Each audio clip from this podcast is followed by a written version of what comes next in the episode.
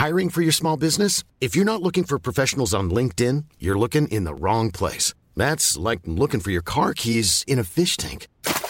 LinkedIn helps you hire professionals you can't find anywhere else, even those who aren't actively searching for a new job but might be open to the perfect role. In a given month, over 70% of LinkedIn users don't even visit other leading job sites. So start looking in the right place. With LinkedIn, you can hire professionals like a professional. Post your free job on linkedin.com slash people today. Enfin, Marion. Coucou Depuis le temps Ah, j'y crois pas. on, on parle de cette interview canapé depuis longtemps. C'est vrai. Depuis euh, cet été. Ouais. Et puis euh, après, le temps va passer. Oui. Chacun de notre côté, on avait des trucs à faire. Après est venu euh, ton TEDx. C'est Et j'ai vrai. fait putain, là vraiment, c'est le moment ou jamais. Est-ce qu'on est fait des cons? Ouais. Et puis, bah non. Et là, nous sommes euh, mi-janvier 2019. 2019. mi-janvier 2019. Nous sommes le, le mercredi 17 juin. Pas du tout. Janvier Euh. 2018. Et tu viens de lancer ta chaîne YouTube. Je viens de lancer ma chaîne YouTube. Et là, je me suis dit, si c'est pas maintenant, Ce sera jamais. ça sera bah, quand tu, tu seras en tête d'affiche de ton, pro- de ton premier long métrage. Ouais. J'ai prévu ça avant ma trentaine, donc en vrai. euh, c'est ça- pas, c'est dans pas si long, mais putain, si non, vas-y, viens, on a des trucs à se raconter. Ok, ok. tout. Ok. Euh, bonjour et bienvenue dans la première interview euh, Canapé de Marion Séclin. Première, ça veut dire qu'il y en a d'autres? Il y en aura peut-être d'autres. Oh la chance Ok. On fera un update si tu veux. Ouais, Dès que tu auras besoin, ça me va. on fait un update, toi et moi. Tu m'appelles et tu me fais, vas-y Fab, viens, on fait un update. Ouais. Je suis là, ok, Une on fait un mise à update. jour. Marion, c'est un vrai plaisir de. Je suis trop émue. T'es qu'un con parce que en fait on Oui. se connaît trop bien et On se connaît trop bien. ça- c'est très rare pour moi d'interviewer euh, quelqu'un que je connaisse aussi bien. J'ai un peu l'impression d'interviewer euh, mes meilleurs potes quoi. C'est chelou. Bah, si j'ai tort dans un truc, dis-moi non, tu penses pas ça. Genre, hésite pas à me reprendre si tu penses que ce que je dis c'est faux, vu qu'on se connaît vraiment à ce point où tu peux me dire, je pense pas que ce soit ça, non. Voilà. Euh, on parle de cette interview canapé ensemble parce que en fait euh, il y, a- il y a plein de gens qui sont passés euh, avant toi sur ce canapé et que je me souviens un jour tu m'as dit un truc du style et moi est-ce qu'un jour j'aurai mon interview canapé? Et je t'avais dit bah, en fait c'est chelou de faire ton interview canapé alors que tu es encore quasiment tous les jours sur Mademoiselle c'est quand même très bizarre Euh, on s'était dit au moment où tu étais parti sur euh, France 2 faire Actuality oh quelle histoire Oh, euh, que peut-être ce serait le moment. Et puis bon, voilà, encore une fois, la vie est passée. Et puis voilà. Et là, tu. Bah, en fait, c'est pas, t'es pas en train de quitter Mademoiselle, parce que je pense que t- non, toute ta vie, tu seras un peu une Oui, Mademoiselle je pense. au fond. à au toi, vie, au toi. bien sûr. Mais euh, le fait que tu lances ta chaîne YouTube, je trouve que c'est cool, c'est un peu symbolique. C'est vrai. c'est vrai, c'est drôle. J'ai l'impression de faire un truc que plein de gens ont fait avant moi, mais, euh, mais tard et que c'est pas grave. Enfin, je, je sais pas, j'ai l'impression d'avoir eu besoin de tout ce temps sans la lancer pour me dire que si aujourd'hui je la lance, Tu parles de ta chaîne YouTube. Ouais, Hmm. ma chaîne YouTube. Que, si aujourd'hui je lance ma chaîne YouTube, je le fais plus avec la même implication que si je l'avais fait il y a genre trois ans. Genre là, je le fais parce que j'ai envie de le faire, mais il n'y a, plus, euh, il y a plus les mêmes enjeux. J'avais besoin que plein de temps passe, je pense. On va en reparler, mais Oui. t'as- mis un petit moment déjà à, À à décider. sortir ce teaser. En vrai, entre la décision, l'écriture, le tournage du teaser et la sortie, il y a bien eu, peut-être pas tout à fait un an, mais pas loin. On en parlera. D'abord, j'aimerais bien parler de Marion euh, petite. Ah, ce con. Ouais. Ok. Qu'est-ce que Euh, c'est- à, à quoi elle ressemble, Marion, euh, quand elle a 7-8 ans? Alors, mes parents se sont séparés quand j'avais 7 ans. Donc, Marion a 7-8 ans. Elle fait semblant d'être malade à l'école pour que ses parents viennent la chercher parce que j'aime pas trop l'école et que euh, j'ai un peu euh, envie de, d'avoir de l'attention, de, qu'on soit pas loin et qu'on, qu'on fasse attention à moi un petit peu. Mais attention, genre, il faut la protéger, faut la protéger, elle est toute fragile, elle est toute petite. Je n'étais pas toute petite, je faisais déjà 1m85, mais bon, c'est une image. J'étais. euh, je suis pas sûre de me souvenir très bien, mais je me souviens que j'avais pas trop de copines. Je n'étais pas très sociable et je me laissais vachement bolosser. C'est pas très surprenant, mais euh, je me faisais vachement bolosser et euh, j'étais un peu une victime, ouais. Je me disais, je ne fais pas. Et puis, euh, j'ai toujours fait du loisir créatif. Je faisais genre des, crocodiles en perles. Je faisais, des, je faisais des trucs de ouf en vrai. Et j'étais trop fière de faire ça. Je crois que j'étais vraiment discrète. J'étais pas genre un enfant qui parle fort, un enfant qui attire l'attention ou un enfant qui, qui fait des grands gestes. Et, et j'avais une, j'ai une grande sœur qui. euh, on a 4 ans d'écart, mais, mais on n'est pas, n'a pas grandi proche. On n'a pas du tout grandi proche. On a grandi loin. C'est beaucoup, 4 ans, ceci dit. 4 ans, c'est beaucoup, Mm. mais je, vois, je connais plein de gens qui ont 4 ans d'écart qui sont vachement soudés. Et en fait, ma sœur a sauté une classe, du coup, j'ai jamais été dans le même établissement qu'elle. J'ai jamais eu, genre, ma grande sœur qui me protégeait de, tu sais, des méchants et tout. Mm. Et euh, je crois que je me suis vachement construite en opposition à elle. Dans mon inconscient, je me suis jamais dit, tiens, elle parle fort, je parlerai doucement. Euh, elle est astigmate, je serai hypermétrope.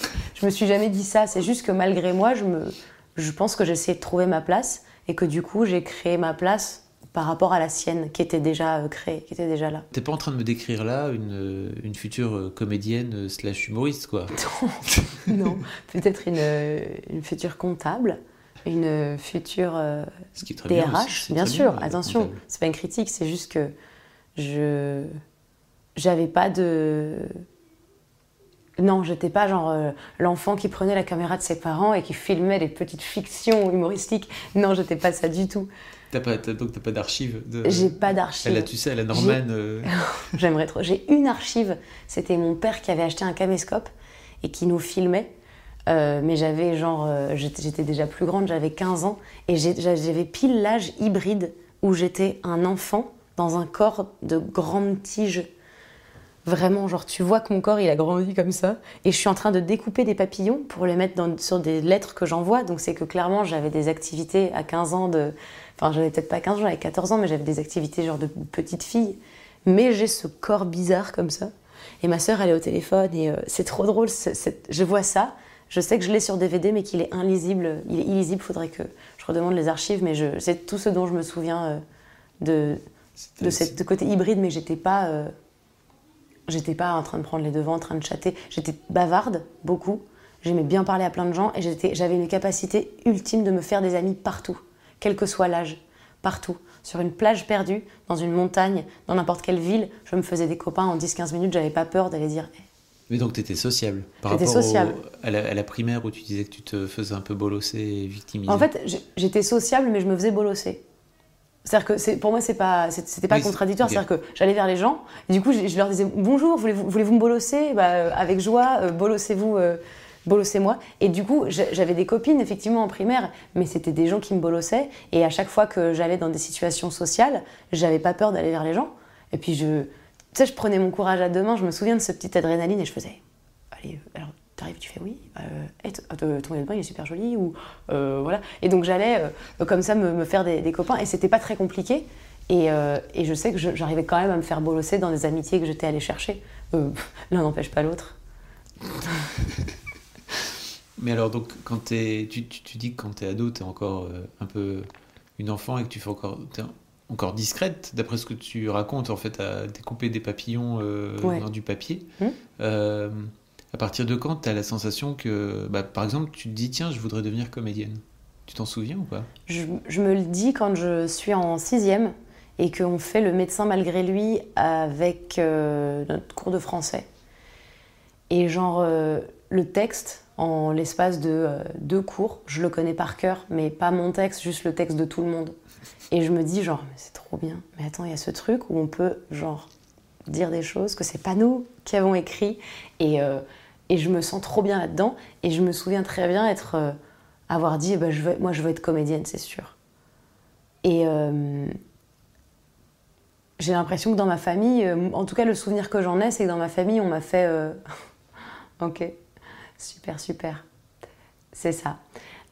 Et qu'ensuite, on est passé à autre chose, comme euh, un enfant qui dirait. euh, Hum, moi, je veux être archéologue, et moi, je veux être maîtresse. C'était un peu ça, quoi. C'était vu comme ça. Non, attention, ma première ambition, c'était d'être architecte pâtissier.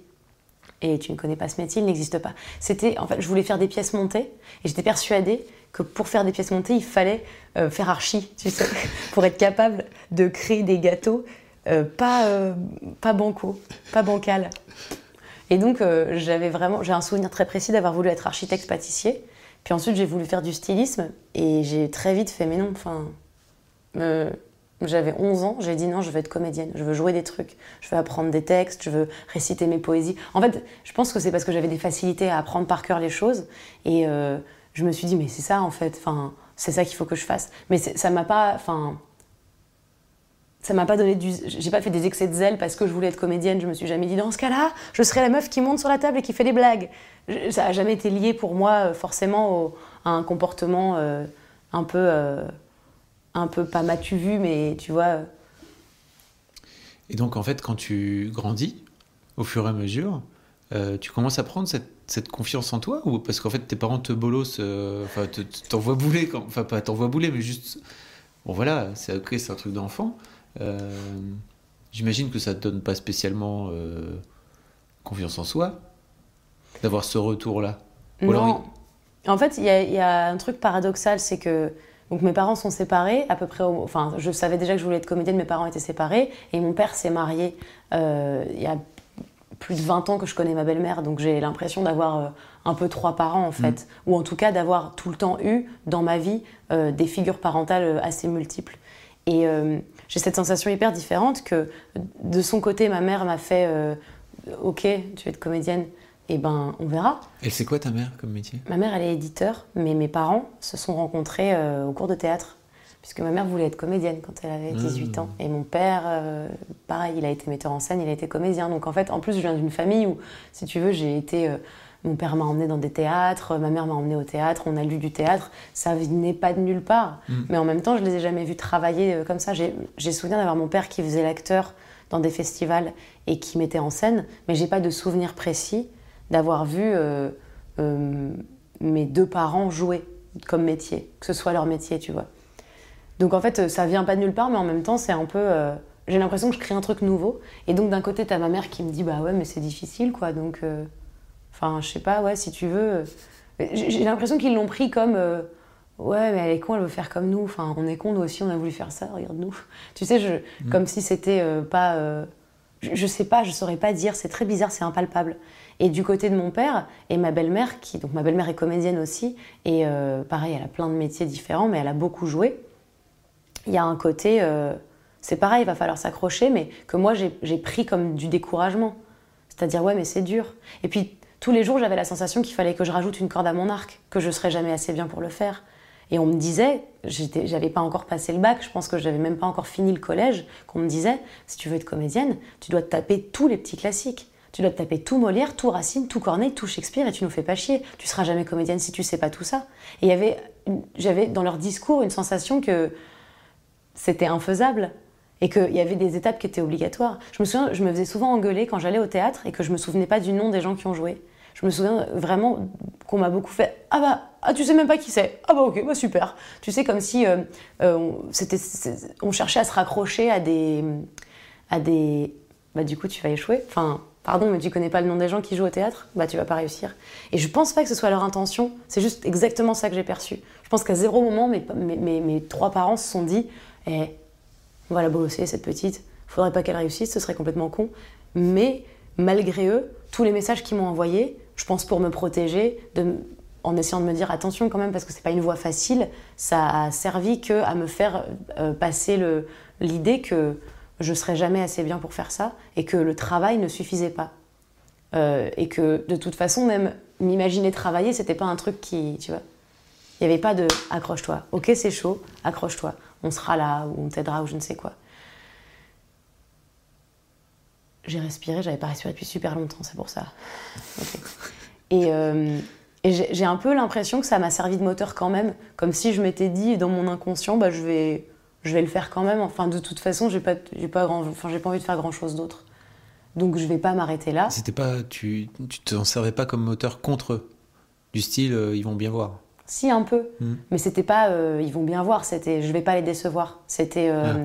c'était pas genre ok, je vous vois, on va, euh, on va se rixer dans la rue. C'était, j'adore cette expression maintenant. Euh, j'étais plus en train de dire, vous, verrez en fait. Vous savez, vous savez quoi Vous me faites confiance, vous verrez. Et voilà. Et voilà. Donc ça, c'était quoi? T'avais 15 ans, c'est ça? 15-16 ans? Ouais, j'avais 15-16 ans. Euh, j'ai choisi un bac avec une option théâtre. Donc j'ai fait en sorte d'aller dans un établissement spécialisé. Je me souviens de ça parce que j'étais dans une ZEP à Paris. Moi, je suis née à Paris. J'étais dans une ZEP et euh, on avait du coup assez mauvaise réputation dans le collège où j'étais. Et, quand on devait passer au lycée, on nous disait beaucoup, genre, soyez pas trop ambitieux, parce que si vous n'avez pas les bonnes notes, au lieu d'avoir votre premier choix, vous allez avoir votre troisième choix. Donc je m'étais dit, ok, je m'étais fait un plan de vie, j'avais fait, ok, mon premier choix, c'est un excellent établissement dans le 3e arrondissement de Paris, avec l'option théâtre, où il n'y a que L et S. C'est vous dire, il n'y a même pas les gens qui savent pas décider, il n'y a pas les ES. Calme-toi bien. Pardon. Euh, il y avait l'élite de la France, il y avait genre 99,60 000% de réussite au bac, et c'était genre le lycée, si je l'avais, waouh. Puis je m'étais dit, tu sais quoi, c'est pas grave si je l'ai pas. Je ferais genre, ok, je ferai russe LV3, option russe LV3, la meuf. Et donc j'avais choisi d'autres établissements, mais j'avais mis du cœur à choisir ces établissements en me disant, bah je les aurais peut-être aussi. Donc tant qu'à faire, autant que je sois relativement contente. C'est comme si je m'étais déjà faite à l'idée d'échouer et que bah ça m'allait. Et tous mes profs de collège me disaient, ok, c'est bien, on va essayer de pousser, pousser le dossier, mais on peut pas non plus faire grand-chose, il faut que tu aies des bons résultats. Et j'avais des bons résultats. J'ai passé une scolarité vraiment les doigts dans le nez, en faisant le moins possible et en sortant de ça. L'école m'angoissait, le collège m'a angoissé, le lycée m'a angoissé. J'ai haï tous ces moments-là, mais je, je, je drivais extrêmement bien. Genre, je m'en sortais et je, et je comptais pas en faire plus. Donc je me suis dit, tu sais quoi, je vais avoir les résultats, tu vas voir, tu vas voir ce que tu vas voir. J'ai eu les résultats et je suis rentrée directement au lycée Victor Hugo avec l'option théâtre.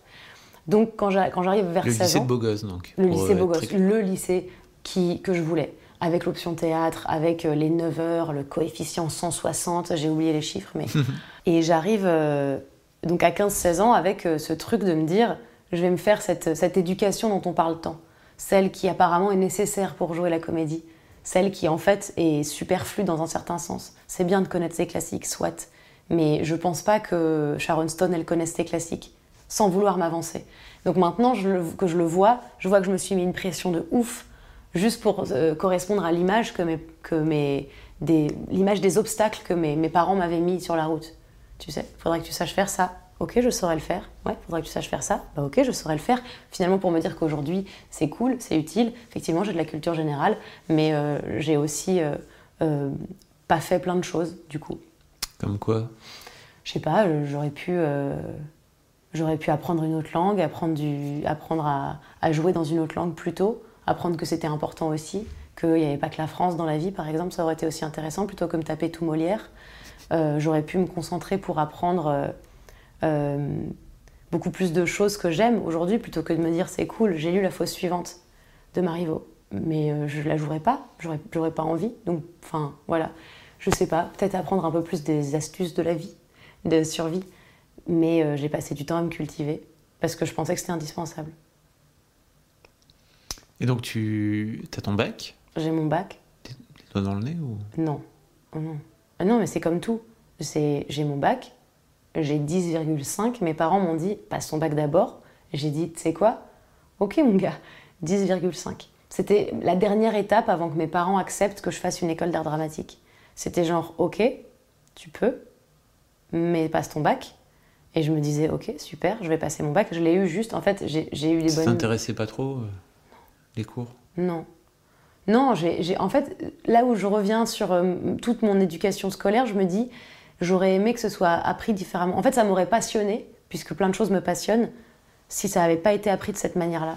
Tu vois Il y a un côté, euh, on m'apprenait des faits, et à zéro moment, on, on m'a appris à juger ces faits-là, à avoir un regard critique, à avoir. Euh, à avoir une émotion, à être, à penser, à réfléchir et à me dire ah, qu'est-ce que j'en pense? J'ai compris en terminale, quand j'ai révisé pour le bac, que l'histoire, ça avait un sens. Mm. Mais vraiment, c'est-à-dire que quand j'ai, on travaillait la guerre froide et j'étais là, attends, c'est parce que machin il a dit ça, du coup truc il a dit ouais ça se fait pas, nanani nanana, du coup on fait la guerre. J'étais là en train de faire mon Dieu, mais tout a un sens. Vous voulez dire que l'histoire c'est c'est logique, c'est pas juste des faits? Et ça m'a un peu. Je me suis dit, franchement, c'est bien que je me casse parce que comprendre maintenant l'intérêt que ça a, à zéro moment on te le dit. Hein. À l'école, on te dit ah, attention, tu travailles pas bien, tu n'auras pas de métier. Et tu es là, mais quoi, travailler bien, apprendre que, que, l'eau ça s'évapore et ça devient un nuage et ensuite il repleut, ça, ça va me donner un métier, ça? Tu vois ce que je veux dire? C'est pas inintéressant, c'est cool, c'est important, mais ne nous l'apprenez pas comme ça en fait. Moi, si, si demain je crée une école, mon école, elle est trop cool. Mon école, elle est stylée, tu vois. Elle est pas comme ça. Elle est pas, tu t'assois, t'apprends des faits, on t'apprend pas à réfléchir. Putain, l'éducation civique, j'en ris encore, quoi. Les présidents de la 5ème République. Ouais, et, euh, et tout le reste. Le- le- les trucs d'humain, par exemple. Les trucs de, vivre ensemble, les trucs de- d'être con, par exemple. C'est important d'apprendre, tu vois. Et ça m'énervait un petit peu, donc... euh, je passe mon bac, j'ai 10,5 vraiment. Je l'ai juste, j'ai eu des notes de ouf toute l'année de terminale en, en philo. Et au bac, j'ai eu 7. Donc ça m'a mis dedans. J'ai eu des très bonnes notes en anglais parce que je parlais anglais couramment déjà. J'ai eu, des, j'ai eu une note correcte en allemand alors que je m'étais pas trop foulée et que je, je savais à peine dire euh, mon âge et com- que- comment je, je m'appelais. Et j'ai eu une bonne note en théâtre, j'ai eu des bonnes notes partout, sauf qu'en philo, ça m'a mis dedans. Et en fait, ça je m'en foutais. C'était comme si c'était la dernière étape, de toute façon, avant le, avant le Saint Graal, l'école d'art dramatique. Comment ça se passe à cette é- dans cette école alors? Déjà, je passe plusieurs auditions pour plusieurs écoles. Parce que euh, je me dis, euh, on sait jamais si je suis pas prise, tu sais. Donc j'apprends les mêmes scènes, ça me coûtait pas trop. Puis l'école que je voulais, celle, enfin c'est drôle, mon père, a, fait de la mise en scène dans une école d'art dramatique à Agnières. Et c'était une école qui avait une super réputation, surtout que quand tu sors de l'école, en général, tu signes un contrat pour euh, travailler dans le théâtre. Donc c'était une école et un théâtre. Donc ça voulait dire finir son école, avoir un bon enseignement d'art dramatique et ensuite bosser directement. Et je me dis, je veux cette école parce que mon père y avait bossé. En fait, je l'ai pas eu. Je pense que c'est le premier coup du destin où je me suis dit, ah, en fait, peut-être c'est cool.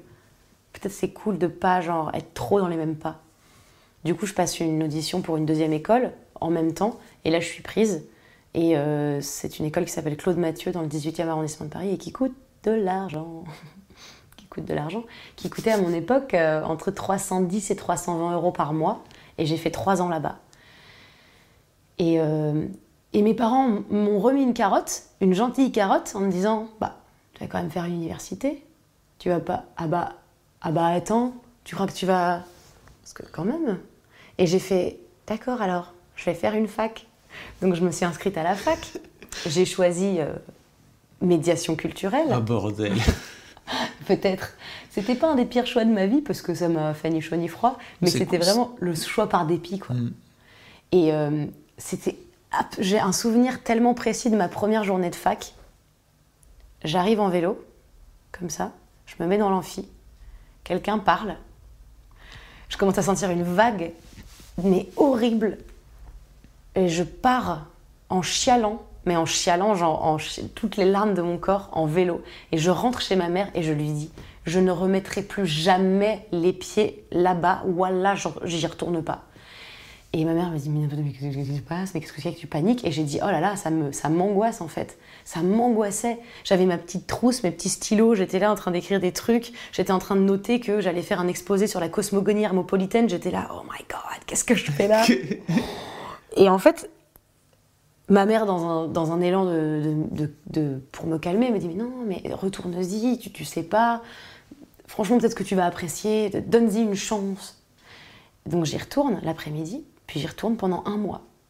Un mois, je fais une université, avec des horaires aménagés, enfin avec des, pas mal de trucs en contrôle continu, puisque j'ai mon école d'art dramatique à côté et que je, c'est clair que c'est ma priorité. Puis ensuite, je réfléchis et je me dis, pourquoi, si c'est ma priorité, j'ai un, un deuxième choix? Genre pourquoi? Et quel métier ça va me donner, médiation culturelle? Médiateur culturel, ça n'existe pas comme métier. Je vais finir par faire des visites dans des musées, ça ne m'intéresse pas comme métier. Et c'est pareil, j'en ai marre de me cultiver, j'en ai marre d'avoir une, une culture générale intéressante. T'as déjà parlé de cosmogonie hermopolitaine Moi? Ouais. Mm. Mais Bah, non. je- non. Ben voilà, parce que personne ne sait ce que c'est. Bah moi, je sais ce que c'est sur le bout des doigts. C'est quoi? C'est la, création du monde et de la mythologie euh, euh, dans la, la région euh, d'Hermopolis. Voilà. Je faire un exposé dessus, donc moi je peux tout vous dire, hein, comment ils imaginaient que Dieu il aurait, euh, il serait né ensuite que. Mais on s'en fout. Et en fait j'avais, c'est comme si j'avais une explosion d'infos dont on en avait, mais que dalle à foutre. Et donc j'ai fait un mois, et au bout d'un mois, j'ai réussi à m'en battre assez les couilles de la pression euh, parentale, et j'ai dit, hé, hé, j'arrête la fac. Vous allez faire quoi? Et euh, évidemment, mes parents ont fait, oh, bon, quand même, ça se fait pas trop. Et j'ai dit, bah si. Et j'ai fait, vous savez quoi? Je vais prendre un boulot, je vais me payer mon école, je vais déménager de chez ma mère, je vais me payer mon loyer et je vais être assez indépendante pour qu'au fait plus jamais j'ai cette sensation que je suis obligée de faire des choses. Genre c'est cool, je sais que c'est pour mon bien, mais ça me casse les couilles vraiment de devoir faire des choses pour en plus pour euh, pour qui pourquoi.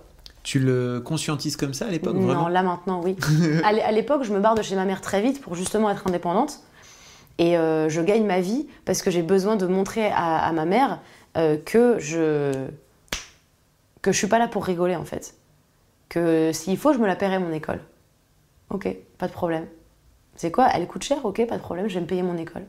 Mais je le ferai comme ça, je pense pas que je le conscientise comme ça, mais j'avais un certain besoin de, de ouais, de me détacher quand même de ce truc-là où j'avais l'impression que, que mes parents m'ont jamais rien imposé, en aucun sport, aucune activité extrascolaire. Euh, la seule chose que ma mère m'a imposé, c'était de faire allemand LV2, parce que comme elle parle espagnol couramment, puisqu'elle a beaucoup vécu dans des pays euh, euh, hispanophones. Hispanophones, merci, j'étais la hispagnophone, ça, ça, ne se dit pas. Hispanophone, elle m'a dit, c'est une langue qui est plus simple à apprendre, tu n'auras jamais l'occasion d'apprendre l'allemand. Et du coup, j'ai fait allemand LV2 et, c'est pareil, je, je, ça m'intéresse ça me, peu importe. En fait, j'aurais fait espagnol, ça aurait été pareil, je m'en foutais. LV2, c'est, ça, m'a, ça m'a gavé. Et euh, je le conscientise pas comme ça, mais je me barre en me disant eh, Vous allez faire quoi? Oups, hop, je suis hors d'atteinte. Et, euh, et je m'en fiche. En vrai, je m'en fiche. Enfin, sur le coup, je m'en fiche. J'ai, j'ai fait mon exposé. Euh, je suis partie au bout d'un mois de, de, fac. La fac me court pas après en disant Non, Marion, reviens, c'est trop mignon. Ça, c'est sûr. Ouais. Puis j'ai j'ai même pas gardé des souvenirs euh, impérissables de l'université. Quoi. Et comment ça se passe alors dans cette école? Au début, tu as toujours ce truc, on est tous euh, dans une grande salle qui ressemble à une salle de théâtre et le, le monsieur Claude Mathieu, le directeur de l'école, nous dit c'est un métier difficile. Là, par exemple, normalement, statistiquement, il n'y en a qu'un de vous par rangée qui va réussir. Et moi, j'étais là qui ce sera Et tu sais, j'étais pas du tout en train de me dire ce sera moi, ce sera moi. Et donc je rentre dans cette ambiance. Je suis pas, euh, je suis pas du genre à mettre des bâtons dans les roues ou à être euh, sur le devant. Et je rentre dans une ambiance un peu compétitive, surtout qu'il y a beaucoup de nanas qui font ce métier-là. Et, euh, et je me rends compte qu'on compare beaucoup la taille de son zizi. Mais je me dis c'est pas grave, j'ai un enseignement là-bas qui est vraiment très bon. Les profs me plaisent, les cours me plaisent. Sauf que moi je bosse à côté. Je bosse beaucoup, je bosse en 39 heures parce que j'ai beaucoup de frais. Donc je suis serveuse, je travaille la nuit, je travaille le week-end et je vais en cours la journée. Donc je fais ce que je peux pour suivre. En vrai, c'était pas invivable, c'est-à-dire que j'arrivais à aller, aller en cours, à bosser des scènes et quand même à travailler. Juste, j'avais pas de vie sociale. Bon, c'est qu'un détail. Et finalement, je m'en sors bien, mais dans l'école, il y a une espèce de mauvaise réputation de, gens qui ne sont pas impliqués, tu sais. Donc t'es pas impliqué dans l'école bah non, je suis pas trop invitée aux événements sociaux, j'ai pas trop le temps de faire certaines scènes avec certaines personnes, donc je suis un peu mise de côté et je me fais bolosser comme j'ai toujours adoré socialement me faire bolosser, c'est un peu ma passion. Euh, je, me fais des, je me fais des amis euh, là-bas, des gens avec qui je suis restée en bon contact, mais j'apprécie assez peu cette espèce d'ambiance un peu sectaire de... Euh, tu sais, nous, le théâtre subventionné, enfin, on n'aime pas ça du tout. C'est vraiment une école avec des bourgeois qui sont financés par leurs parents, du début jusqu'à la fin, et qui viennent te dire Ouais, mais toi, t'es pas dispo pour les répètes, donc en fait, on préfère pas faire la scène avec toi. Et tu te dis, genre, waouh, la solidarité, c'est cool, ça commence très tôt à disparaître, apparemment. Bah, enfin, genre, ça n'arrive pas. Et euh, je me sens un peu. Euh, je me sens pas rejetée parce que je n'essaye pas de m'intégrer, mais je me dis Bon, c'est ce que je vais faire, je vais prendre ce qu'il y a à prendre. L'enseignement est génial. J'ai eu une prof de, de corps qui est exceptionnel, qui a réussi à faire de cette espèce de tige informe qu'était mon corps un truc à l'aise sur la scène. J'ai réussi à avoir une prof de voix qui m'a aidé à, placer ma voix, à respirer, à, avoir une voix. Elle, me disait un truc qui était génial. Elle me disait euh, il faut que vous ayez chacun votre voix. Là, vous avez la voix de vos parents, vous avez les intonations de vos parents, vous avez les voix de gens que vous avez entendus. Ayez votre voix. Parlez comme vous, vous parlez. Et j'étais là, waouh, on va créer des trucs. J'ai eu des profs de, de, théâtre euh, qui étaient euh, complètement barrés, qui nous faisaient faire des pièces géniales. J'ai eu aussi des profs qui étaient des gros connards. Mais je n'ai plus trop de souvenirs de ça, juste que. Euh, il prenait un malin plaisir à créer des, compétitions dans les gens et quand on faisait la distribution, on n'avait pas le choix ou alors c'était un peu, enfin c'était douloureux quoi. C'était quand même une ambiance douloureuse. Je crois que dès qu'il y a plus de quatre personnes dans la même pièce, j'ai toujours un peu du mal à tirer mon épingle du jeu. Et donc moi je m'éteignais, enfin je m'écrasais beaucoup en cours. Je, je m'écrasais. Et je me souviendrai toujours de cette fois où j'ai eu, euh, on avait euh, à la fin de chaque euh, trimestre des évaluations ou semestre, je sais plus. Et donc c'était les profs qui, nous, disaient ce qu'ils pensaient de nous. Et j'ai un souvenir au deuxième trimestre de la première année, je me fais défoncer par le prof. Mais le prof vraiment me dit, Moi, je sais pas pourquoi elle est là, je sais pas ce qu'elle fout de sa vie, qu'elle fout de son métier, elle est jamais là. Ou alors, enfin elle est jamais là, elle est là mais elle est occupée, euh, puis elle part vite après le cours parce que voilà. Euh, oui ok bon voilà, elle, elle sait faire des trucs, mais qu'est-ce qu'elle branle là? Et genre je me mets à, à- partir à pleurer en panique. Et en plus, comme par hasard, je devais aller bosser. Donc j'ai dit, euh, et je me suis barrée de la salle en disant, bah en plus c'est drôle que vous disiez ça, c'est drôle que vous disiez que je suis pas très impliquée. Je dois aller travailler pour payer le quoi, l'école. Ah l'école, c'est rigolo, c'est un cercle. Et, euh, et je me dis, euh, faut que je la finisse, faut que je serre les fesses. Faut vraiment que je serre les fesses parce que je voulais pas arriver dans le monde professionnel et me dire j'ai pas de j'ai pas de bagage. Donc euh, c'est peut-être aussi parce que je respecte l'autorité de ouf. Et quand on me dit fais quelque chose, je fais quelque chose. C'est en- encore le cas aujourd'hui ou- Je pense, ouais. Bah, tu me verrais dans le train quand le mec passe en disant mes billets s'il vous plaît, je suis là. Mhm, mon billet, mhm, ma carte jeune. voilà. Je suis vraiment très fière de respecter l'autorité. C'est l'air de rien qu'elle avait encore droit à la carte jeune. Oui. Et plus pour longtemps. Plus pour longtemps. Mais euh, je suis pareil avec tout. Je suis pareil en sport, je suis pareil en tout. Quand quelqu'un me dit, quand il y a une autorité qu'il faut pas que je déçoive, je suis là. C'est une belle source de motivation. Comment t'es rentré dans le YouTube game en fait? C'est une belle histoire que le YouTube game. Je. Parce que ça démarre de là, Ouais, c'est vrai. la, la- la boucle. J'arrive vers la fin de mon année scolaire. Alors, je change de métier 57 fois pendant que je suis étudiante parce qu'il faut que je gagne ma vie et que je rencontre des gens cons. Sur ma route euh, se placent des petits gravillons et du verre pilé. Du coup, je crève, il faut que je change mes roues. Enfin bref, il y a plein de, de petites anecdotes qui font que je change de métier. Et je, ma dernière année d'école, je travaille chez Zadig et Voltaire comme visual merchandiser. Je travaille deux jours, je travaille plus de nuit, donc déjà je suis soulagée. Je fais les cours du soir. Et euh, c'est pas la même ambiance, c'est pas le même truc. Et je me détends vis-à-vis de l'école. Et euh, j'ai une amie à moi qui euh, s'était fait cambrioler à Paris, qui était retournée vivre chez ses parents à Nantes, et qui me, avec qui on s'appelait tous les jours, on se parlait tous les jours. Et un jour, elle me dit Je vais revenir sur Paris, est-ce que je peux habiter chez toi? Et moi, je lui dis Bienvenue, viens. Donc, elle a habité chez moi pendant un mois facile. C'était drôle parce qu'elle était allergique à boulettes. À savoir que j'ai boulettes depuis que j'ai 19 ans. hein. Je le dis pour. euh, c'est important, c'est. Oh, ça va C'est quand même un, un personnage. hein. Elle était allergique à boulettes et du coup, elle était obligée. J'ai beaucoup de mal avec, ce, Non, avec cet elle est animal, sympa. d'une manière générale. Elle est gentille. On a une relation conflictuelle, elle et moi. C'est vrai. Elle est allergique à boulettes et elle est obligée de prendre des antihistaminiques pour vivre chez moi. Et elle le fait, tu sais quoi, genre elle se démonte pas. Et à un moment, elle m'envoie une vidéo d'un gars qui, qui s'appelle La Ferme Jérôme et elle me dit c'est trop drôle, il faut que tu regardes. Et on voyait pas de vidéo, on regardait pas de vidéo. Elle m'avait envoyé une fois une vidéo de Cyprien qui parlait du, qui parlait du, du comment ça s'appelle, du, du McDo. Et euh, j'avais fait euh, ouais ok donc euh, ok donc je regarde la vidéo. Je me dis ben c'est trop drôle la ferme Jérôme mais il est trop drôle ce gars. Et elle me dit c'est trop cool. Je l'ai ajouté sur Facebook et il m'a répondu. Et j'étais là tu m'en diras tant. Et donc ils papotent donc mon amie Virginie et Jérôme pendant pas mal de temps. Et à un moment elle me dit bah il m'a proposé de venir chez lui dans sa coloc. Euh, si tu veux venir viens. Et je viens aussi. Et donc je rencontre Jérôme.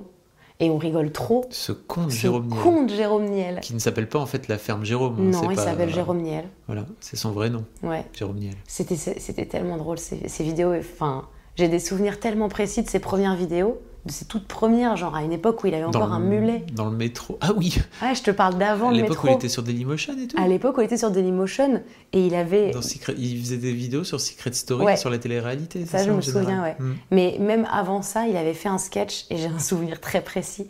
Il avait fait un sketch où il imitait un pick-up artiste qui aidait un mec. Et en fait, c'était génial parce qu'il avait donc un casque et, et un micro. Et en fait, il était genre à un mètre du mec derrière lui. Et il lui disait, et donc il disait au mec par le micro dis-lui bonjour à la dame, ok Dis-lui, ta bouche ferait un magnifique collier pour ma bite. Et il le disait avec, de manière tellement linéaire. Et moi, j'étais là en train de dire, c'est tellement drôle. Je répète, ta bouche ferait un magnifique collier pour ma bite. Et je trouvais ça tellement drôle. Il avait tellement des. des- Ça vous fait rire les blagues sexistes alors Marion Séclin c'est Ouais, ça Parce que moi je pensais que vous étiez féminazie. Oui, c'est vrai, je le suis. On en reparlera non, mais plus tard. Pourquoi, il était drôle? Parce qu'en fait, il était, très, il était très dans la parodie du pick-up artiste. Mm. C'est-à-dire qu'il était, il était pas, euh, il n'avait pas un propos hyper profond en train de dire ouais, tu vois, les femmes, ça se drague vraiment de manière naturelle. Les femmes sont des humains comme les autres. Non, c'était juste que lui, il faisait le connard. Il faisait le pick-up artiste. Avec, il avait les cheveux longs là. Il avait la même coupe que moi sans la frange. Et il les mettait derrière ses oreilles. Il était comme ça. Et euh, du coup, on accroche beaucoup euh, humainement. Et je lui dis, si tu as besoin pour jouer dans ta vidéo, moi, je, trouve que je suis comédienne, je finis mes études et tout, c'est cool. Et il me fait, ouais, carrément, on s'en reparle. Et puis un jour, je finis mon école et, comme on se voyait souvent, il me dit, bah, j'ai besoin d'une nana pour jouer dans, dans une vidéo sur les soldes.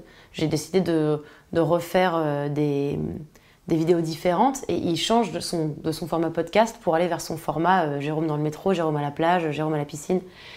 Et, donc il me dit je veux faire Jérôme pendant les soldes. Et euh, il me dit tu peux faire la vendeuse. J'étais là. Pardon? Je suis vendeuse chez David Voltaire. Donc mon gars, évidemment il y a plein de vannes que, que, que je, qui, sont super et que tu vis tous les jours quand tu bosses pour, dans le prêt-à-porter de luxe. Et donc je joue ce rôle-là et c'est mon premier, euh, mon premier grand rôle, si je puis m'exprimer ainsi, sur Internet. Et euh, donc la vidéo fonctionne, et, parce que ce- il fonctionnait, parce qu'il était dans l'air du temps et que c'était très cool. Et euh, du coup, à force de le fréquenter, je rencontre tous les gens de YouTube, puisque c'était un moment où les gens de YouTube, ils étaient peu, et ils se sont dit, eh venez, on se rencontre tous. Donc t'avais Norman, Cyprien, t'avais Mister V, t'avais Natou, t'avais Kemar, t'avais euh, des, des gens dont j'ai oublié les noms, mais euh, il y avait clairement tout ce petit groupe-là, et c'était devenu un- une petite famille de gens qui s'entraident assez, assez, de manière assez cool, en fait. Et j'étais pas loin, puisque je jouais dans pas mal de vidéos pour Jérôme, notamment quand il a été euh, sur MTV. C'était pareil, c'était pratique. Moi, j'avais un emploi à côté, donc j'avais pas besoin qu'il me paye. Et lui, à côté, il n'avait pas de comédienne. Donc, euh, il m'embauchait. Et c'était assez cool. Et vient l'heure euh, où il rencontre Fabrice Florent. Il fait euh, une interview avec Fabrice Florent, je sais pas si tu vois qui c'est, Je connais pas ce mec. pour un site qui s'appelait Gentlemec. Ah oui, Gentle mec. Oui. Et euh, il me parle de Fabrice Florent en me disant que c'est un gars sympa, qu'il a le site Mademoiselle et tout. Et moi, je vais voir d'une oreille et je fais Ah oui, c'est sympa, c'est cool. Et puis euh, Natou rencontre Fabrice Florent Mm. pour faire un street style et Natou lui parle de moi à Fabrice Florent. Et Fabrice Florent, euh, je le contacte par Twitter et je lui dis On peut se rencontrer, peut-être que je pourrais faire un street style aussi, je sais pas. En plus, en plus je sais pas ce que c'est et puis j'ai même pas un style de ouf. Et je sais pas pourquoi, c'est comme si euh, j'avais été transcendée par le par l'audace et que j'avais fait bah voilà. Et je rencontre Fabrice. Je peux parler de toi à la première personne. Enfin, la- je peux dire marrant. tu. C'est con. Donc je rencontre Fabrice et, euh, et il me dit ah euh, on n'a qu'à faire des trucs ensemble. Moi j'étais là ouais quoi? Parce que j'étais euh, euh, comédienne, je sortais de mon école, j'avais un emploi à temps plein qui me passionnait pas mais que bah faut bien gagner sa vie dans la vie. Et et puis je me dis mais je suis pas capable. En fait de quoi Qu'est-ce que je suis capable de faire avec ce qu'il veut faire avec moi? Genre je comprends pas. Et puis euh, on réfléchit à des formats on parle et on brainstorm. Et moi, je lui dis, bah moi, j'ai trop envie de faire des tutos, mais euh, j'aimerais pas que ce soit long et chiant. Et puis, j'aimerais pas que ce soit genre euh, girly, parce que ça me gave, je sais pas me maquiller, et puis de toute façon, c'est pas, pas ma passion. Et j'aimerais, bien que ce soit dans la fiction, tout en étant dans la. Et donc, on réfléchit, on, se, on travaille avec Chloé. Et On travaille avec Natou même au départ. au, au départ, on, avait travaillait avec fait Natou, un c'est pilote vrai. avec Natou. On avait fait un pilote avec Natou. Ça marchait moyen en fait. Ouais, ça marchait final, pas super Natou, bien parce qu'en fait, on n'avait pas d'idée claire et surtout, c'était pas très écrit. Mm. Et puis à un moment, Natou, euh, elle avait euh, une autre, elle était sur une autre lancée en fait. Mm. Donc elle, a, elle, a, elle, Elle a- était en train de se lancer tout elle était en train de se lancer, ouais. Enfin, elle avait quitté son travail euh, de, de policière Mm. et du coup, c'est- elle était dans une, voilà, elle se lançait. Donc effectivement, ça a plus, on a plus bossé ensemble et euh, elle a, j'ai, on a créé Matt Gaver. Genre, on a euh, dit, Ah ben, on n'a qu'à faire une série de, courts-métrages dans lesquels euh, il y aurait des tutos, mais aussi de la fiction. On raconterait des choses, mais ce seraient des vrais tutos de la vraie vie avec la vraie galère d'une vraie meuf de nos jours. Et on n'essaierait pas de faire genre, ouais, on a des skills en couture, donc regardez, j'ai fait une robe de mariée avec ce coussin. Parce que ça, ça n'intéresse personne. Et c'était trop cool, on était une petite équipe de gens cons et c'était vraiment sympa. Une équipe de trois. Donc on était une équipe de trois. C'est un trio même. On était quatre, parce qu'il y avait Léa, Léa Bordier qui venait un peu. Léa Bordier, oh là là. Elle making of qu'elle nous faisait. Elle faisait super making of. Ouais. Elle venait pas à tout aussi? Si elle venait, elle venait à tous. Je me souviens précisément qu'elle venait à tous. Il y a quasiment eu un making of par truc. C'est vrai. Parallèlement à ça, il y a YouTube qui lance un appel d'offres et qui dit ah euh, on va, on est YouTube, tenez de l'argent, ouvrez des chaînes. Et donc il y a une chaîne humour qui se crée en France et dans la chaîne humour ils appellent euh, pas mal de gens et notamment, comme il n'y avait pas de meufs sur le YouTube et que je faisais partie des figures vite fait, euh, vite fait vues, et puis surtout que moi j'étais une des rares à avoir fait des études d'art dramatique, donc être capable de jouer des situations euh, diverses et variées, pas juste la surprise. Voilà. J'ai été enrôlée là-dedans. Évidemment. Enrôlée là-dedans dans quoi? Dans le Studio Bagel, ça s'appelle. La chaîne Studio Bagel, la chaîne d'humour de la France. Et je me sentais illégitime comme jamais. Et j'étais dans une ambiance où j'avais l'impression qu'à chaque fois que je proposais aux gens de travailler avec moi, ils voulaient pas. C'est-à-dire j'avais la même sensation qu'à l'école d'art dramatique où les gens disaient euh, on veut pas trop euh, écrire avec toi. Je me disais bah c'est chiant quoi. Je ça, bah, devient d'où? ça devient d'où tu penses? Je m'en fous. Bah, je m'en fous alors. Ça devient d'où tu penses? Du, fait que les gens ils te ils voulaient pas écrire avec toi, t'as un peu de recul là-dessus ou T'étais exigeante ou enfin je sais pas. Pas du tout. Tu sentais mauvais? Non, je pense que moi, dans ma tête de connard, c'était parce que je j'étais pas assez bonne hmm. et qu'il voulait pas se frotter à, la médiocrité. Ce que je me disais, c'était la seule explication que je voyais. Parce que j'étais euh, j'étais gentille, j'étais polie, j'étais dans la solidarité, dans le soutien, dans la sympathie. Je me disais, quel moment, genre juste parce que je suis mauvaise, du coup, peut-être, ah, peut-être que je suis pas auteur. J'avais pas, les, j'avais pas, les, j'avais pas le titre d'auteur. Et moi, je découvre un truc, en fait, quand on commence à se rencontrer c'est que non seulement tu es capable de jouer, mais en plus tu es excellent auteur. Oui, c'est vrai. Tu es capable de es capable d'écrire des blagues et des bonnes blagues. Euh, et moi, ça me fascine en fait de de me dire, en fait, non seulement la meuf est capable de jouer ce bon con et de faire effectivement plus que juste ah la surprise. Voilà. Mais en plus, elle est capable d'écrire des trucs et d'écrire des trucs euh, qui sont carrés, qui sont, euh, enfin, qui marchent et qui sont drôles. Et c'est pas, pas, pas toujours qu'on croise soit des gens, il y a des gens en fait qui sont soit auteurs, mais qui veulent surtout pas être devant la caméra. Il y a des gens qui sont soit comédiens ou comédiennes, mais qui sont pas du tout aptes à écrire. Et puis il y en a d'autres qui sont capables de faire les deux. Et toi, tu fais partie de cette euh, race-là. Et je trouve que c'est encore, c'est génial en fait. En tout cas, moi à l'époque, quand je, quand je te découvre, je me dis, mais en fait, cette meuf, non seulement elle est capable d'écrire des blagues, mais en plus elle est capable de les jouer, d'écrire ses propres blagues. Donc en plus c'est simple, ça veut dire qu'il n'y a pas besoin de, de lui expliquer comment les blagues elles marchent, parce qu'en fait elle les a déjà en tête, vu que c'est elle qui les a écrites. Mais es le, en fait, tu es le seul et le premier à m'avoir mis en confiance à ce point-là. C'est-à-dire que ma légitimité avec toi, je l'ai vachement moins questionnée. C'est-à-dire que tu me disais, bah ouais, c'est une bonne idée, on n'a qu'à le faire. Et tu me faisais confiance sur toute la ligne. Tu n'étais pas en train de me dire, faudrait te faire relire par un mec, faudrait peut-être que en fait, mais voilà, c'est ça la différence. C'est que quand tu es dans le studio Bagel, il y a 10 égaux, parce que c'est pas des gens, c'est des égaux. Tu as 10 égaux, mais gonflés à bloc par le, succès d'Internet, le succès des gens qui t'arrêtent dans la rue pour prendre des photos, qui se disent euh, Bah voilà, moi j'écris tout seul, ou tu vois, moi je m'entoure que des meilleurs. Enfin, il y a un espèce de truc qui fait que tu veux pas partager la couverture. Moi je suis comme un con à vouloir partager la couverture, et je te rencontre, et toi tu me dis Partageons la couverture.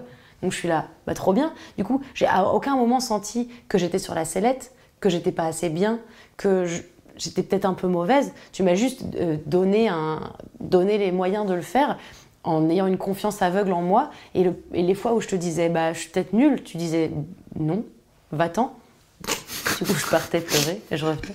Non, mais tu me disais genre non. Donc, euh, c'était la différence, c'était que j'étais dans un endroit où on questionnait ma légitimité H24 parce que j'étais pas auteur, et quand je te dis auteur, c'est vraiment avec les guillemets. C'est-à-dire que c'est un milieu dont je te parle où en fait, euh, il y, a un titre, un Graal, il faut aller l'atteindre. Je sais pas ce qui fait des auteurs des auteurs, mais apparemment il y a un truc. Et moi, j'étais pas auteur. Et c'est ça qu'on m'a beaucoup dit, mais t'es pas auteur? Je me souviens très bien d'avoir eu des directeurs d'écriture au sein du studio Bagel qui me disaient, ouais, mais t'es pas vraiment auteur. Et moi, j'étais là, c'est bizarre parce que j'ai l'impression que j'écris des choses là-bas et que toi, à zéro moment, tu viens me dire, ouais, mais t'es pas auteur, Marion. T'es pas boulangère. Pourquoi tu fais des croissants? Tu vois, c'était vraiment ce truc-là, quoi, de dire, mais euh, je sais pas, à partir du moment où je fais des croissants, je suis peut-être un peu. J'ai le droit de dire que je suis boulangère, je sais pas. Surtout si tes croissants sont bons. Surtout si mes croissants Je veux dire, sont si tes croissants sont nuls, il y a un moment donné où je vais dire est-ce que vraiment boulangère c'est ton, ton ton métier, truc? ouais. hein? Est-ce que tu veux faire ça? Mais Mm. en fait, si tes, si tes croissants sont bons, j'ai envie d'en manger tous les matins. Vas-y, viens. C'est ça. Fais-moi-en, s'il te plaît. Fais-moi des croissants. Et du coup, t'es le, t'es le premier dans le monde qui ne questionne pas ma, ma légitimité, mon titre, ou si j'ai des, des- des guillemets euh, sur mon titre, ou qui je suis, ou d'où je viens. C'est vraiment genre, bah, fais des trucs en fait. Et puis moi, je me dis, c'est génial, j'ai un espace de liberté euh, phénoménal en fait. Et, euh, et de là est sorti Matt Giver, tout Matt Giver. Il y a des épisodes que j'ai écrits en deux heures la veille du tournage parce qu'en fait, celui que j'avais écrit ne me plaisait pas, notamment l'épisode comédie musicale que j'ai écrit la veille du tournage et qui est mon préféré du monde. en fait. Moi aussi, c'est mon préféré. C'est vraiment mon préféré. Et puis plus ça allait, plus on rigolait et plus on prenait du plaisir à le faire et plus c'était la passion. Et surtout, c'était mon truc, quoi. Enfin, c'était mon truc. C'était un truc qu'on avait en équipe. C'était ton truc. Oui, mais je veux dire, c'était. On était tous indispensables dans ce projet, mais c'était mon truc dans le sens où, Bah, sans toi, oui. bah voilà, Moi, je suis bien con avec ma caméra. t'étais là, tu filmais le mur. Je une je- boulette. Ouais. Je Ah, déteste. boulette. Et c'était trop bien comme ambiance, c'était vraiment trop bien. Genre, j'ai un souvenir vraiment ému de tous ces trucs-là. À chaque fois, je dois, ah, je dois écrire le MacGyver pour demain ou pour après-demain. Ouais, parfois, j'écrivais euh, un peu en retard, parfois, j'écrivais un peu en avance. Et c'était, c'était trop cool. C'était trop bien. Et j'étais vraiment euh, tiraillée entre ces deux trucs de dire, euh, bah, peut-être que dans ce cas-là, il y a une hiérarchie dans le public. Peut-être que ça veut dire que le public de Studio Bagel, il mérite mieux et que moi, je suis pas assez bien. Et que le public de Mademoiselle, bah, il mérite que la merde que je suis capable de créer. Tu te disais ça à l'époque? Non. Je me. Bah, No shit Si, un peu. C'est vrai? Bah, pas, je me disais pas ça comme ça, mais je me disais, pour, mais, mais pour tout mon entourage de YouTube, ce que je faisais sur Mademoiselle, c'était c'était bon pour Mademoiselle. Tu vois ce que je veux dire? Il y avait cette condescendance. Bah, En termes de prod, c'est sûr qu'on on n'atteignait pas les trucs que le bagel pouvait faire. Oui, mais au-delà de ça, c'est-à-dire que même le concept, même les idées, même le public à qui je parlais, on était sur une condescendance tellement absolue de alors oui, effectivement, chez Bagel, on produit des choses, on met des éclairages, on a des gens qui font des métiers qu'on ne comprend pas, mais euh, derrière, il n'y avait pas de fond. À l'inverse, chez Mademoiselle, je pouvais mettre du fond, et j'ai toujours eu la sensation que malgré toutes les bonnes idées que j'ai eues au sein de Mademoiselle, mais jamais personne dans le YouTube game ne m'a soutenu en disant c'est bien ce que tu fais sur Mademoiselle. De personne, personne. Non. Bon, Bah, donne un nom. je sais pas. Bah, dis. Si, il y a des gens qui. bah, évidemment, il y a le public qui, qui aimait Matt Giver adorait ça, mais par exemple, Bagel a partagé une fois une vidéo de Matt Giver. Moi, j'étais content. Une fois. Sur 12 vidéos, mon gars. Hmm. Ça n'a jamais été assez bien. Il y avait une sorte de hiérarchie qui s'était créée. Et dans ma tête, je me disais comment c'est possible que dans un milieu, on me, relègue au plan de meuf qui doit avoir l'air triste dans des séries où elle fait une pute et, et comment ça se fait que de l'autre, je peux faire ce que je veux, j'ai carte blanche et, et je suis limite encouragée à faire mieux et à faire plus.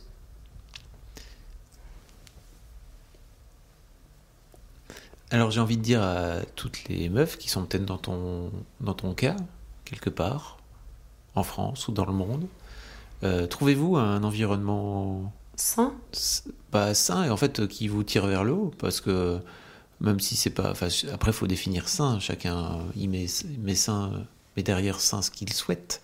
Mais en tout cas qui vous tire vers le haut et qui vous pas, pas qui vous tire vers le bas quoi c'est relou. Oui. d'une manière Après, je pense que je me tirais aussi vers le bas parce que j'ai jamais eu un ascendant euh, phénoménal en termes d'être humain. Genre, je suis, je suis pas le- la meuf qui rentrait dans la pièce et qui, et qui calmait tout le monde de par mon charisme. Tu vois J'étais pas cette meuf-là quand j'ai commencé sur Internet. J'étais. euh, ça veut dire que je le suis aujourd'hui? Non, j'étais pas cette meuf-là du tout. Donc j'avais la sensation que quand je rentrais dans une pièce avec d'autres gens qui avaient ce charisme-là, bah, moi il fallait que je m'éteigne et que toi tu me laissais rentrer dans la pièce et tu disais tu mets ton charisme où tu veux, ça peut remplir l'espace, c'est pas, pas un problème. Tu vois? Il y avait ça aussi, c'était genre tu me laissais être sans trop euh, avoir besoin que je te signe un paplard pour dire si j'ai fait des études, si je suis auteur. Voilà. Tu l'as toujours mérité à mes yeux, c'est marrant que tu dises ça. Mais Ouais, mais pour moi, jamais- c'était genre non, fallait le gagner. Mm. J'ai l'habitude d'environnement de travail que professionnel dans tout ce que j'ai fait. Quand j'étais euh, vendeuse chez H&M, chez Zadig et Voltaire, quand j'étais serveuse, quand j'étais hôtesse en boîte de nuit, quand j'ai été euh, tout, j'ai toujours eu cette idée qu'il fallait que ça se passe mal. Que c'était normal de bosser avec des connards, que c'était normal d'être abusé par des gens au-dessus de toi hiérarchiquement. Je parle pas d'abuser euh, en mode harcelé, juste un peu, euh, un peu challengé de manière assez désagréable, que c'était normal de ne pas t'entendre avec tes collègues, que c'était normal que les collègues qui veuillent réussir t'écrasent la gueule, que c'était normal de, de devoir quémander quand tu avais besoin d'un- d'un avantage du type est-ce que je peux partir un peu plus tôt parce que j'ai un truc? Pour moi, c'était comme ça. Le milieu du travail, pour moi, c'était un milieu de chiens. Alors, le milieu du travail est un milieu de chiens, je pense, en général. Oui. Bah, du coup, quand tu es prêt à ça, quand tu te dis que tu, tu, tu mérites que ça, de toute façon, quand tu rencontres un milieu où c'est pas le cas, Mm. tu te dis putain, c'est un prank. Oh, vous êtes con, vous m'avez fait croire que vous êtes con. Et j'ai vraiment fait ça chez Mademoiselle, quoi. J'ai toujours, mais toujours, trouvé que chez Mademoiselle, il y avait un truc humain qui avait nulle part ailleurs. Genre, chez Mademoiselle, je pouvais arriver et dire j'en ai marre Et on faisait ok, très bien. Alors que dans tous les autres métiers que j'avais eus, je pouvais arriver et dire j'en ai marre un peu. Et on faisait ah, t'es chiante. Un truc que tu dis pas trop, c'est que t'es une énorme bosseuse. Ah bon? Bah, de ouf. Ah, j'ai l'impression d'être une grosse flemmarde. Oh putain. Le mec, toutes ces années n'ont servi à rien. En fait, je continue. Non, si, si, je suis. Je pense qu'il faut vraiment le. Je pense qu'il faut le dire, c'est-à-dire que on n'arrive pas, euh, enfin, à, à ce niveau de notoriété que t'as et de, enfin, tu vois, de, de début de carrière que je sens embryonner là, tu vois, au fur et à mesure des années, euh, sans taffer. Et en fait, euh, t'as as les yeux complètement perdus, t'es parti. Non, je suis là. Euh, Quoi tu pensais? Euh, je pensais à ce que tu étais en train de dire. Ok. Euh, ouais, effectivement. T'as, t'as, t'as taffé comme une, comme une mule, en fait. T'as vraiment bossé de, de fou. Et en fait, euh, tu disais que chez, que chez Bagel, c'était compliqué parce que t'étais pas forcément considéré, etc. Mais en fait, moi, je pense aussi que c'est une bonne école. Faut pas trop y rester, je pense, parce que c'est compliqué de. En fait, si tu te fais tirer vers le bas sans arrêt, c'est compliqué. T'es arrivé chez Mademoiselle avec un, bagage et une frustration aussi qui est, en fait, euh, bah, ton texte il est pas bon, il faut le rebosser. Et je pense que c'est une vraie, c'est une vraie discipline et c'est une vraie école qui peut-être te, t'as tendance aujourd'hui à croire que ça t'a. Non, parce qu'en fait, c'est pire que ça. C'était pas ton texte, il est pas bon, il faut le rebosser. C'était pas bosse mieux. C'était pas des trucs qui me poussaient. C'était genre, n'écris même pas de texte. On, on était sur du. Ah oui, T'es pas auteur, en fait. On était sur. euh, Oui, mais ouais, après- mais en fait, on va préférer faire les vidéos de l'autre. Enfin, si ça te dérange pas, parce qu'en plus, il y avait aussi le fait que dans Bagel, j'étais la seule à pas avoir de communauté. Et on est dans un monde où il faut faire de la vue. Donc, je suis arrivée avec et euh, mon petit bagage de meuf qui sait jouer la Mm. comédie. Et, on m'a vraiment dit, bah n'écris pas, tu sais pas écrire. Laisse les gens écrire, t'inquiète pas. Donc, j'ai jamais essayé d'être meilleure, à part chez Mademoiselle, où, j'avais des retours, où j'avais des trucs. Le peu de trucs que j'ai écrits pour euh, Bagel, je me suis tellement battue à l'intérieur de moi pour réussir à dire ok on va trouver un compromis parce que je veux le faire. Par exemple la friend zone ça a été un combat, mais un combat tellement que je m'en souviens très bien qui a été douloureux pour moi. C'est-à-dire que je voulais sortir la friend zone, je voulais de manière ambitieuse faire une vidéo avec des moyens et des décors. Et j'écris la friend zone et le DA me dit mais euh, en fait, euh, c'est- pas ça euh, la friend zone. C'est les meufs qui mettent les mecs dans la friend zone. Et j'étais là, bah non. Enfin, si, c'est possible aussi. C'est Oui, juste, t'as, mais- deux, t'as, Non mais t'as deux perceptions. oui, bien sûr, mais l'idée c'était pas de faire une vidéo où... et en fait il me dit ouais, ce serait drôle, peut-être tu sais, on fait une cave et genre la nana elle a plein de mecs dans, des, dans sa cave, dans des prisons et elle leur donne de la viande et j'étais là ah ouais donc on part sur des espèces d'énormes connasses. On est sur le personnage de donc voilà. Le mec typiquement friendzoné était en train de me dire ouais mais comme moi je suis friendzoné et que les meufs c'est toutes des sales putes bah on va pas faire une vidéo où c'est pas de la faute des meufs. J'étais là ah bah si on va faire ça. Et j'ai dû lutter, mais lutter pour réussir à faire une vidéo qui dise pas trop c'est de notre faute. C'est activement un être humain contre un autre être humain qui fait exprès et qui regarde en souriant et qui fait Je vais maintenant te voler ton cœur, tu n'en auras plus besoin. Et ça, c'était douloureux, c'était difficile. Parce que je voulais pas lâcher mes idées. Mais elle est trop bien la vidéo à la Oui, fin. elle est bien, finalement, je suis très contente. Mais ça a été une, ça a été une bagarre. Donc oui, c'est cool, ça m'a poussé vers quelque chose, mais ça m'a aussi poussé à faire un compromis, alors que j'avais pas l'impression que ma, que mon ambition de base était mauvaise, tu vois ce que je veux dire? Ça m'a juste appris que j'allais peut-être pas gagner. Tu vois ce que je veux dire? On fait MacGyver ensemble, tu, te, tu fais à côté de ça des vidéos sur le bagel, comme tu racontes, c'est un peu. t'en chies un peu et tout. On a passé environ un an à quasiment pas tourner de vidéos. Ouais, Tu te souviens? Ouais. En fait, on avait envie de faire un truc un peu plus ambitieux en termes de prod. Ouais, c'est vrai. Et on a passé quasiment un an À rien faire. Non pas à rien faire, à Oui. créer un projet et à aller chercher des sous pour, le, pour faire ce projet. Tu te souviens? Ouais, c'est vrai. C'était long. C'était très long. On a, jamais- on a sorti en tout deux vidéos Ouais, qui, qui étaient des pilotes. ouais, c'est vrai. Et on avait fait peut-être quelques podcasts, genre sur la contraception. Ah oui, on avait, fait, ouais, on ouais. avait fait des trucs à côté en fait, mais on. Ouais, puis j'écrivais avec Sophie aussi. Oui. Et euh, du coup, j'étais plus. Ouais, j'étais le cul entre deux chaises. J'avais peur de m'engouffrer dans un mauvais tunnel sur Mademoiselle. J'avais peur de dire je vais faire des vidéos. Par exemple, la vidéo de la cup. Tu te souviens quand tu m'as rencontré et que je t'ai parlé de la cup? Oui, Je t'ai parlé de la cup pendant mille ans. quasiment instantanément. Instantanément, je rencontre Fabrice, je lui dis Tu connais pas la cup? Mon gars, c'est ouf. Et il me dit Fais une vidéo sur Mad. Et euh, je dis non, parce que je suis comédienne en fait, je suis pas euh, professionnelle de santé, je suis pas pharmacien. Enfin. Ah, on peut dire pharmacienne maintenant, yes. Je suis pas pharmacienne, donc euh, non, je vais pas. Non. Et il me dit Bon, bah t'es con. J'ai fait D'accord, toi aussi. Et puis ensuite, on s'est battu. Non, et du coup, je me dis Il faut que ce soit Sophie qui la, qui la fasse, parce que Sophie, elle, est, elle, elle avait envie de faire des vidéos et que, bah, clairement, moi, je voulais pas, quoi. J'étais. Enfin, pardon, mais moi, je suis, je suis comédienne, en fait. Enfin. Et, euh, et la vidéo fonctionne parce qu'elle répond à un réel besoin également, outre le fait qu'elle est écrite avec brio. Non, mais elle est cool et cette vidéo est cool. Elle est. elle est- Alors, euh, update, hein, euh, elle n'est pas forcément exacte. C'est-à-dire que. Oui, allez voir. euh, Elle n'est pas exacte parce que c'était le début de la cup et qu'on n'avait pas prouvé des trucs, mais Si vous allez là, par exemple, voilà, dans le coin, là, voilà, vous allez trouver la mise à jour de, écrite par Marion Séclin d'ailleurs, c'est vrai aussi. trois ans après. Ouais. Mais c'était, en fait, là où j'étais trop fière, c'est que c'était une des premières vidéos sur YouTube qui parlait d'un truc qui était tabou. Et quand je dis tabou, je pèse vraiment mes mots parce que moi, dans ma vie, c'est pas tabou. hein. Un truc qui m'arrive une fois par mois, c'est pas tabou. On en parle. Euh, et j'avais cette espèce de frustration de me dire mais pourquoi c'est tabou Wesh, il y a quoi comme problème C'est quoi? Et donc j'ai fait cette vidéo en étant hyper fière et en me disant je fais un statement.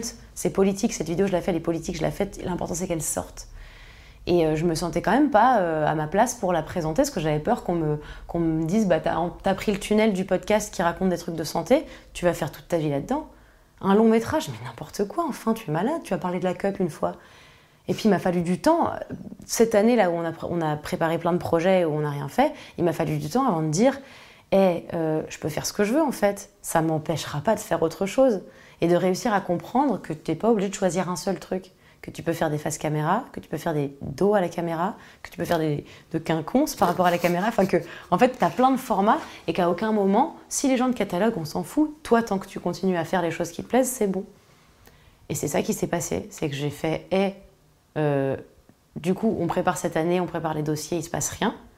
Et on passe l'été ensemble, ou un bout de l'été ensemble, on part à New York pour Orange is the New Black. C'est vrai, oh là là, Oh là là, quel bon moment. c'était marrant. Grave. On fait des trop bonnes vidéos, on fait des trop bons vlogs. Pareil avec Léa, à chaque fois qu'on partait dans un endroit faire des vlogs, enfin, c'était pas des vlogs, c'était des petits reportages, mais qu'est-ce qu'on rigolait. C'était une ambiance euh, folle.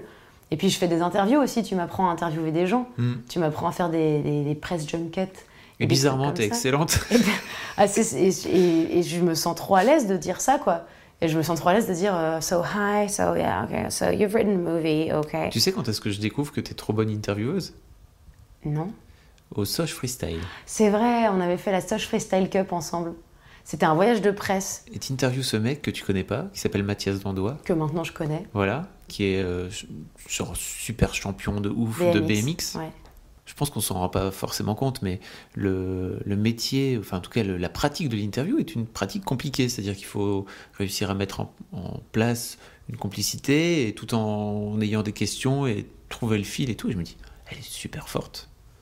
Te démerdes à merveille dans cette interview. Je vous link aussi, allez hop, c'est cadeau, euh, cette petite archive. Et je crois que je me souviendrai toujours de ce voyage à Marseille où tu me disais, mais euh, en fait, c'est- c'est pareil, c'était comme pour MacGyver, tu m'as tu m'as dit, on va en voyage de presse, on peut faire des trucs là-bas, mais on n'est pas obligé. Et moi, j'ai dit, bah, enfin, si, on va faire des trucs du coup dans ce cas-là. Et en fait, on a fait des trucs, genre on était peut-être les seuls du voyage à avoir prévu des interviews avec tout le monde, avec tous les champions. Euh, on était les seuls à avoir fait un jour un, un jour deux, un jour trois. Enfin, on a été genre, c'était même plus un voyage de presse, c'était carrément genre euh, Un reportage. un reportage quoi. Et c'était trop bien, c'était la première fois où tu me disais, euh, bah vas-y, fais des trucs en fait. Prends, ton, prends ce con micro. Et c'était Mm. c'était trop drôle, c'était trop bien à faire. Et, et du coup, tu me mets ça dans les pattes en me disant, tu peux interviewer des gens. Et donc, cette année euh, qui suit, je, je, je me rends compte que je peux faire ce que je veux. Et donc, l'année d'après, tu me dis, viens, tu viens bosser sur Mademoiselle. Et moi, j'ai- je t'ai répondu, ouais, mais imagine, j'ai pas d'idée. Elle m'a dit ça.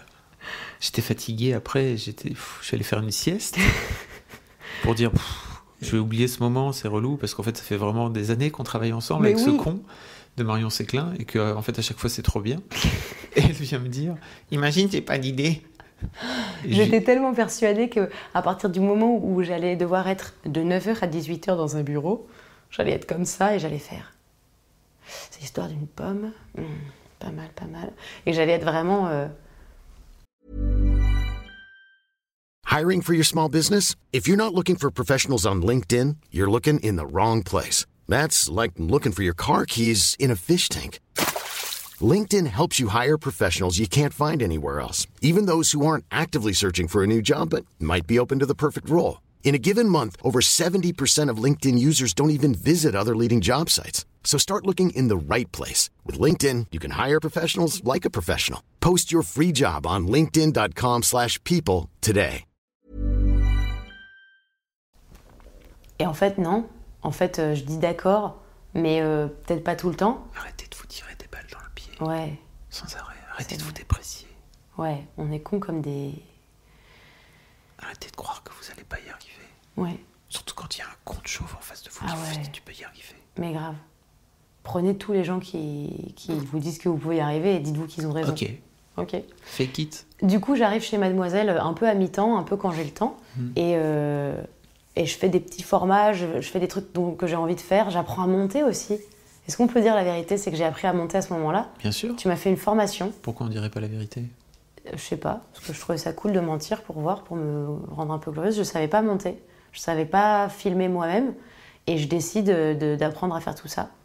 Et, Et, me euh, super bien. Ouais, je suis pas mécontente de Mhm. dire que j'ai vraiment appris ça vite et qu'ensuite ça me faisait plaisir. Et du coup, euh, comme Léa était vachement occupée sur plein d'autres trucs, euh, elle m'aidait euh, à prendre des bricoles et puis je faisais euh, beaucoup de trucs toute seule et j'étais trop fière, pareil encore une fois, 4 ans après tout le monde, de faire je sais monter.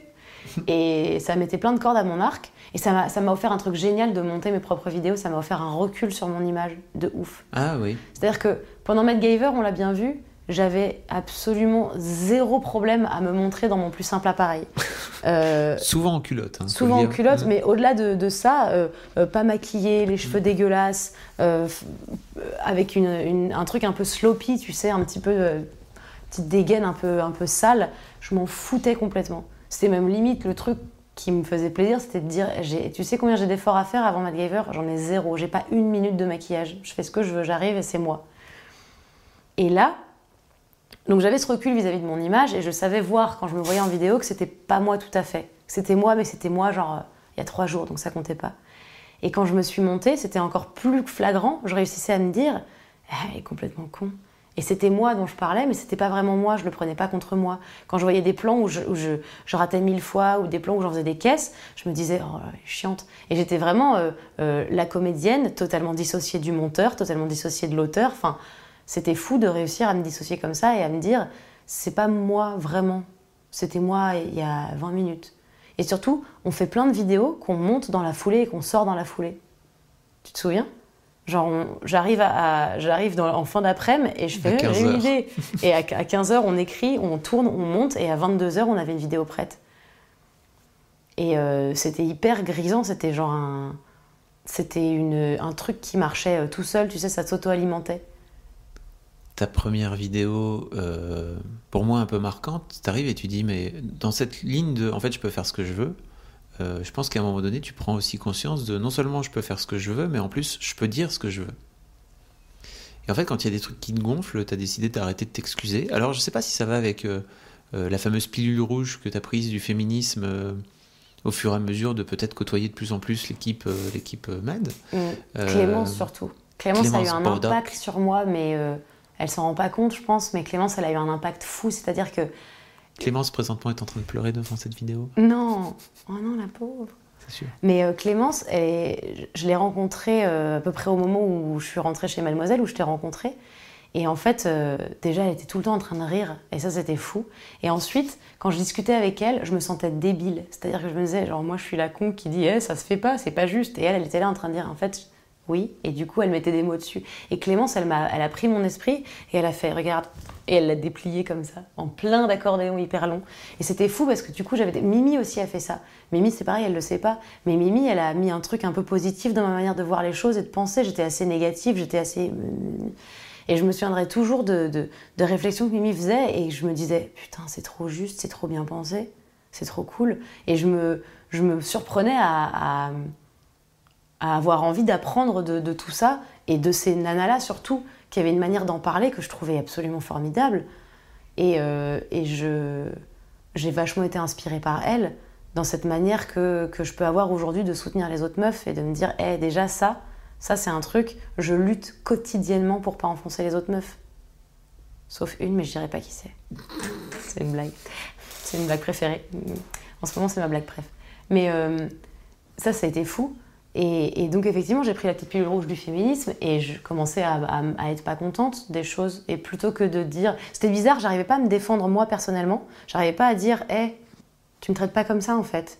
Genre, non, tu me traites pas comme ça. Par contre, j'arrivais à dire, hé, tu crois vraiment qu'on va présenter les femmes comme ça? Tu crois qu'on a envie de donner cet exemple-là? Et c'était vachement plus facile de me cacher derrière un grand drapeau, le drapeau qui disait Je défends toutes les femmes, j'en fais partie, mais je défends toutes les femmes. Alors que dès qu'il s'agissait de dire euh, Excusez-moi, respectez-moi, j'étais pas. euh, j'étais là, non, les pauvres, c'est- ils n'ont pas dû faire exprès. Tu vois, je trouvais des excuses. Et ça m'a donné, ça m'a donné un moteur de fou aussi à un moment, à partir de la friend zone. En plus, c'est ça qui était drôle, c'est que dans la friend zone, j'avais un message relativement euh, féministe à faire passer. J'avais un message de, c'est pareil, j'ai écrit le sexe, le sexe fort. Elle a été récupérée et remasterisée par des gens, mais c'est moi qui ai écrit le sexe fort à la base. Et euh, c'est une vidéo dans laquelle je- je- j'essaie de déconstruire un peu le, le fonctionnement des inégalités entre les hommes et les femmes. Alors c'est des bribes de moi, ma manière de voir euh, euh, les inégalités, mais en vrai c'était ça quoi. Et un jour, tu viens raconter une anecdote euh, à la rédac. Ah oui, trop bien T'es féministe? T'es féministe mais tu suces J'étais en tournage et euh, mon collègue, euh, et on, on faisait des blagues et, euh, et je parle de pipe. Parce que pourquoi pas, c'est un sujet de de conversation pipe comme de un autre. fellation. De pipe de pas fellation, bien Hmm, sûr. Pas de... Et euh, mon collègue masculin qui joue avec moi me fait Ah, t'es féministe, mais tu suces. Et moi, j'étais là.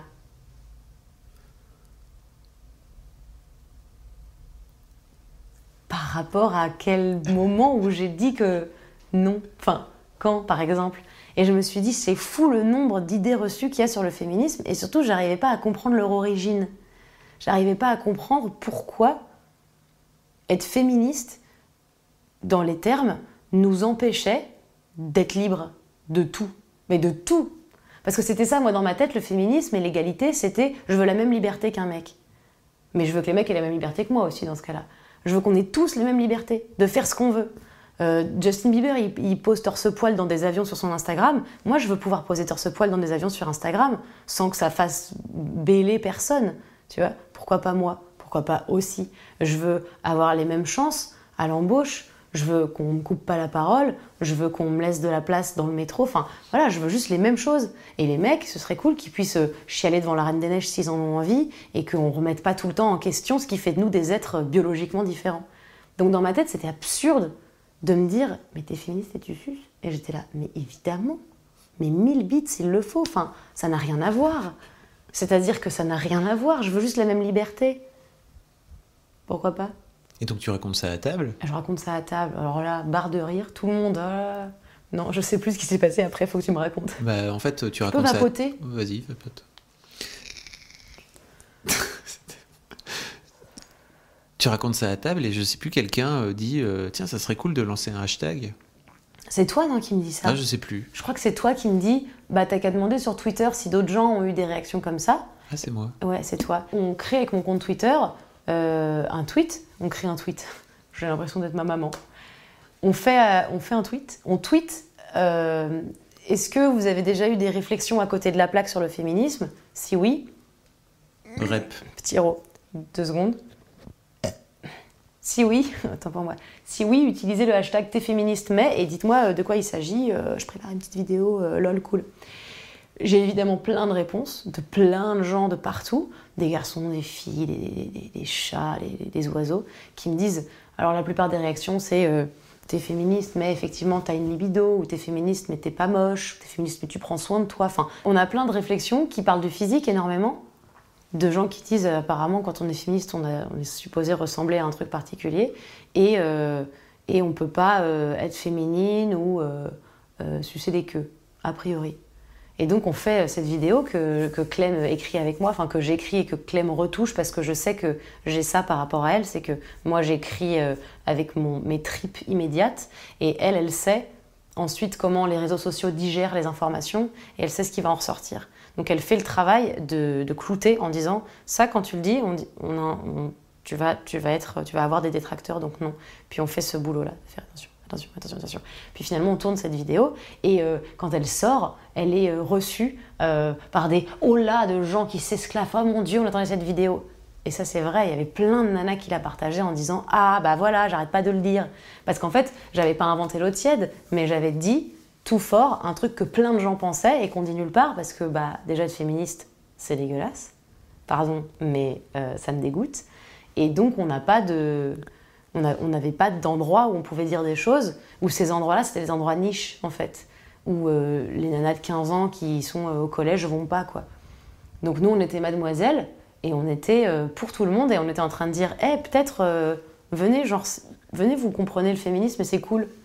Et ça, c'était trop intéressant aussi. Vient ensuite la fameuse vidéo sur le harcèlement de rue. Tu sais, tu te Pas souviens de quoi tu parles. Laquelle?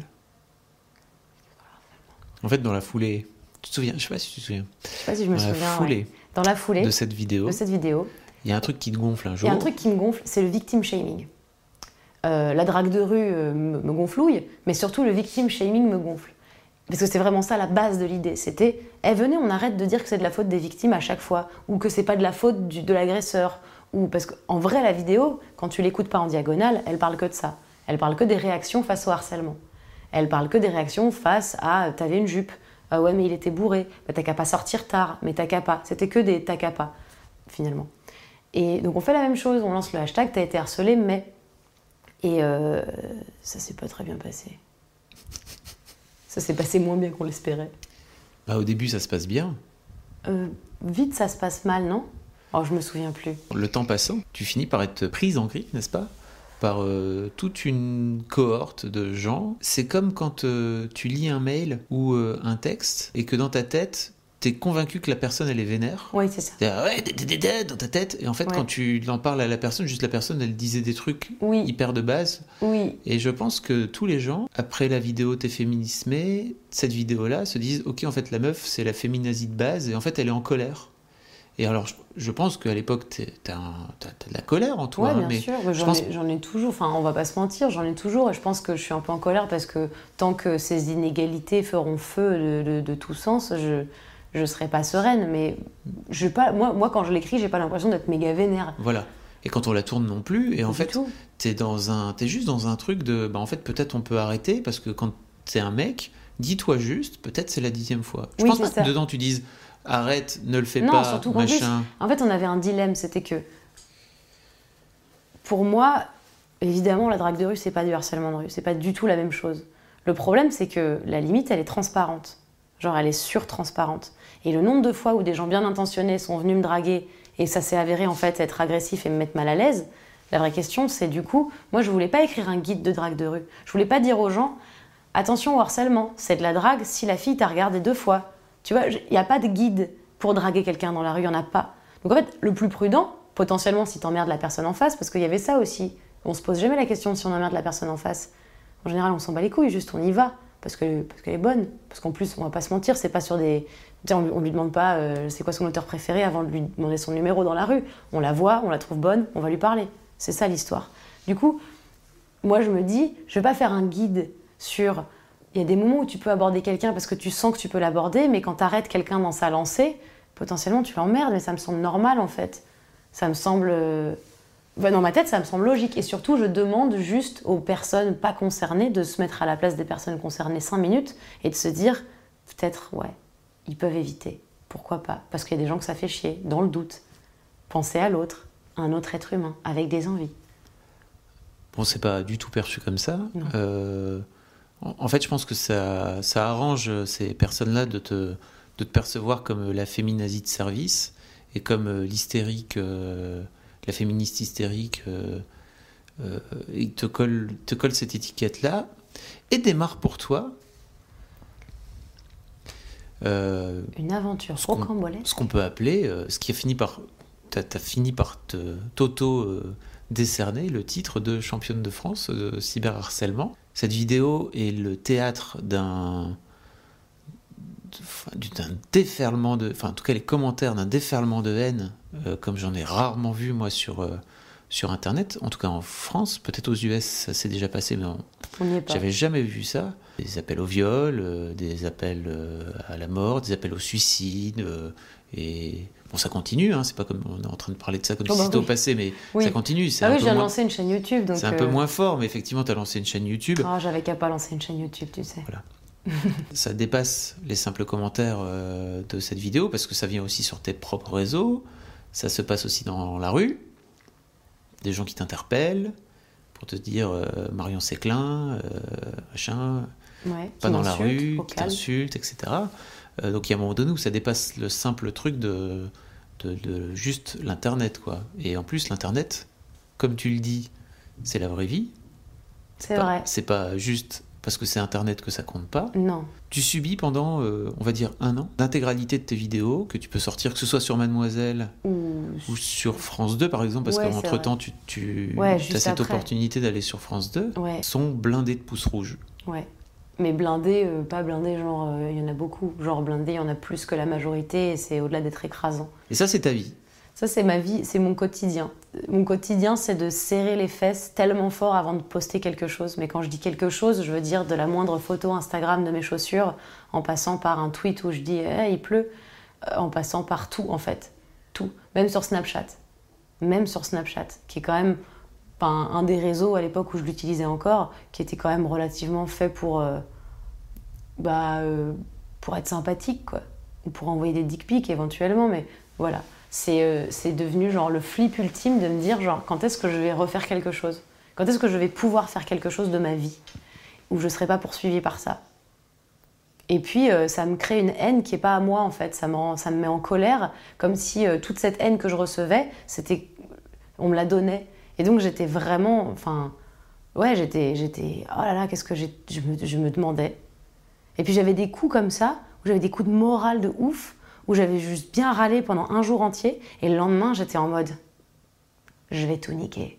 Comme si je regagnais foi, comme si j'avais besoin de jours pour me, pour me vider et paf, j'étais reloadée. Mais euh, ça, a été, ouais, ça a été difficile de savoir ce que j'allais faire de ma vie parce que j'avais l'impression que les gens pour qui je faisais ça, ils n'étaient pas là en fait. C'était ça le pire, c'était c'est pas tant que des gens me détestent euh, venant de nulle part, parce qu'il y a un moment où on s'y fait. Depuis les vidéos de Jérôme, des messages sur mon cul ou sur le fait que je suis bonne ou pas, j'en reçois, des sales putes, j'en reçois. Alors les premiers que tu reçois dans toute ta vie, sous les premières vidéos de Jérôme, ils m'ont fait un truc. Ils me disaient oh, c'est trop bas, pourquoi les gens disent que je suis une sale pute? Puis en fait on s'y fait. Et puis les vidéos, et puis ensuite tu t'habitues à un nombre infernal de commentaires euh, désobligeants. Puis Ensuite, on a fait la vidéo sur T'es féministe mais tu suces. Et là, c'était pareil, il y avait vachement de commentaires haineux. Mais, on savait en fait, c'était comme si on savait, c'était comme si on s'était fait à l'idée. On se disait, ah ben voilà, c'est comme ça. Euh. Bon, c'est pas, pas un problème. Et là, c'était particulier, c'est-à-dire que c'était des gens qui cherchaient pas juste à me dire t'as tort, c'était des gens qui voulaient, qui voulaient vraiment que je me taise, qui voulaient que je sois réduite au silence et qui iraient partout pour me poursuivre, pour que je ferme ma gueule. On fait des vidéos euh, ensemble à Cannes avec Lou. Ah, Lou Où on lance le, concept Sister Sister. Ah, c'était trop bien. C'était trop bien. Mm. Et euh, l'intégralité des vidéos où, tu, où vous parlez ensemble de sexe, d'éducation sexuelle, euh, enfin, on, a, on a une série en fait où on parle de porno, euh, enfin, où vous parlez de porno, d'éducation sexuelle, euh, d'orgasme, etc. Systématiquement, elles sont visées parce qu'en fait, vous êtes en train d'exprimer un point de vue de liberté, oui, tout simplement, autour de, des, joies du sexe et de, de votre corps. Et systématiquement, en fait, vous êtes les putes de service. Et c'est pas faux en même temps.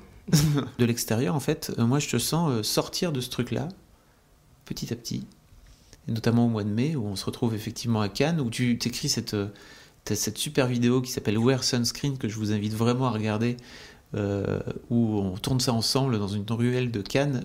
Euh, tu me parles de cette anecdote de, de ce texte qui s'appelle... qui s'appelle Wear Sunscreen d'ailleurs. qui... Ouais, je, je l'avais traduit en fait. On est arrivé à Cannes, j'avais pas prévu de le faire et je l'ai traduit dans la première journée pour pouvoir le tourner à un moment. Et je me souviens que c'est vraiment. Euh, ça m'a peu de temps avant, ça m'a marqué. Euh, c'est un truc que j'avais entendu déjà. Et je me dis, mais pourquoi aujourd'hui ça me marque Et c'est comme si j'avais ces paroles dans ma tête depuis longtemps, puisque c'était dans la bande originale de Roméo et Juliette, qui date quand même de 97, je crois. Mm. Donc euh, je grandis avec ça dans mon iPod. Et j'écoute, et comme je parle bien anglais, je le répète, et je, je fais Ah, c'est super, c'est des mots. Puis ça fait bla bla bla bla bla bla bla dans ma tête. Et là, j'arrive à un point où je me dis, à peu près en mai justement, c'était, j'étais partie à Londres pendant le deuxième tour des élections. Et j'ai réécouté ça en marchant. Et je me suis dit, oh putain. Oh putain. Toutes ces années, je savais ça et je l'appliquais pas du tout. Et euh, je me suis sentie euh, complètement euh, contente en fait d'avoir redécouvert ce texte-là et je me suis dit, ce serait bien que ça le fasse pas pour d'autres gens. Que plein de gens se disent, hé, mais des bons conseils, j'en avais plein, seulement je ne les écoutais pas, tu vois. Et donc on le traduit en français et on le fait. Petit à petit, je te sens reprendre euh, du poil de la bête par rapport à ça. Et je pense aussi que tu avais, de l'extérieur, en fait, euh, enfin, on en a parlé, je ne vais pas faire comme si. Euh, comme si j'étais en train de le découvrir, mais tu avais un peu du mal à revenir sur Mad aussi, parce que Mad c'était un peu le théâtre de, bah, de, ces sauts de caca que tu as, que as ouais, en fait, j'en voulais. Reçu. Ouais, j'en voulais, mais j'en voulais plus au. J'en voulais au public de Mademoiselle.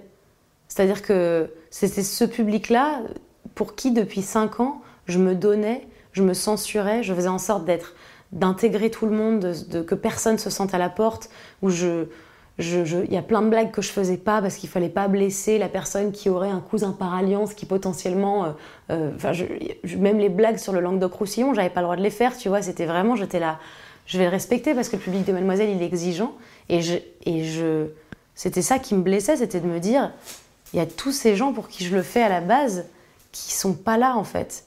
Et je voulais pas non plus revenir. Je voulais pas leur dire, en fait, vous pensez que Excusez-moi, mais vous pensez que, je suis un, surhomme? Vous pensez que je vais me faire chier sur la gueule? Que vous, vous allez pouvoir profiter des vidéos où je fais des petites blagounettes Et où vous allez rien devoir... Euh, enfin, en fait, j'étais frustrée, j'étais en colère. À leur décharge, euh, on, ah, avait décidé ensemble de ne pas mettre en scène ce, oui. ce harcèlement. Bien sûr, mais je veux dire... Euh... Et ils ne pouvaient pas le savoir. Non. Mais dans une certaine mesure, c'est comme. Euh, c'est juste que ça m'a remise à, la place, moi aussi, en tant que consommatrice de contenu, de dire même si la personne que tu regardes, elle n'est pas en train de subir la pire, la le pire moment de sa vie, juste soutiens-la en fait. Parce que n'oublie pas que ça t'est pas dû. Tu vois, il y a un truc aussi, ça qui me frustrait, c'était ok, on l'a pas mis en scène, c'est vrai. Et moi-même, je me rendais compte qu'en tant que consommatrice de contenu internet, j'étais pas présente, j'étais invisible. Alors je regardais machin, il me faisait rire, je regardais des trucs, il était rigolo, mais ça me semblait normal de me faire rire en fait. Je suis le public, tu vois. Et je me suis dit, mais c'est pas juste. Et je me suis dit, c'est ça qui me manque aussi. C'est des gens qui, de leur plein gré, par eux-mêmes, se diraient, hé, hey, c'est quand même sympa. Je vais lui dire que je l'encourage. Et, euh, et, ça me frustrait, mais t'as raison, on l'a pas mis en scène, donc on n'a pas demandé. Mais en vrai, au fond de moi, je me disais, euh, je vais retourner sur Mademoiselle et je vais avoir le droit au même commentaire. Ah, t'as dit ça sur le Languedoc-Roussillon, c'est trop chiant parce que moi, je connais quelqu'un. Euh, et c'était ça en fait. Et ça c'est de l'appropriation culturelle et ça c'est ceci. Et moi je, je voulais plus. J'avais, enfin, c'est pas comme si mon contenu était une récompense, mais tout ce que j'ai toujours fait, je l'ai toujours fait pour les nanas de Mademoiselle, mais toujours. Je l'ai toujours fait pour leur donner ce que moi j'avais pas eu. Que ce soit en termes de détabouisation des choses, que ce soit en termes d'éducation sexuelle, que ce soit en termes de, de, de, m'assumer. Je me suis fait croire que je m'assumais pour justement dire à ce public-là, je m'assume, assumez-vous aussi. Puis un jour, ça a marché, je me suis assumée, ça c'était cool. Mm. Mais en vrai, la base de mon envie, c'était vraiment ce public-là, uniquement de le toucher, de lui dire, eh viens, on arrête d'être con. Et, et ça me frustrait de me dire, bah non, enfin, t'auras pas mon. T'auras pas. Je vais pas me mettre en danger. Pour qui, pourquoi? Voilà. J'avais ça aussi dans ma tête, à des moments. Qu'est-ce qui t'amène sur la scène du TEDx à ce moment-là? Une coïncidence rocambolesque. Je reprends contact quelques mois auparavant avec une amie de lycée à moi qui s'appelle Dalia. Et euh, elle est photographe, elle fait des vidéos et tout. Et elle me dit euh, Ah, j'ai rencontré une dame qui s'appelle Béatrice Duboisset qui organise le TEDx Woman. Et je me parlais de toi et elle aimerait bien te rencontrer. Et euh, je réfrène un rot encore une fois, je réfléchis pas, je suis désolée, j'ai du gaz.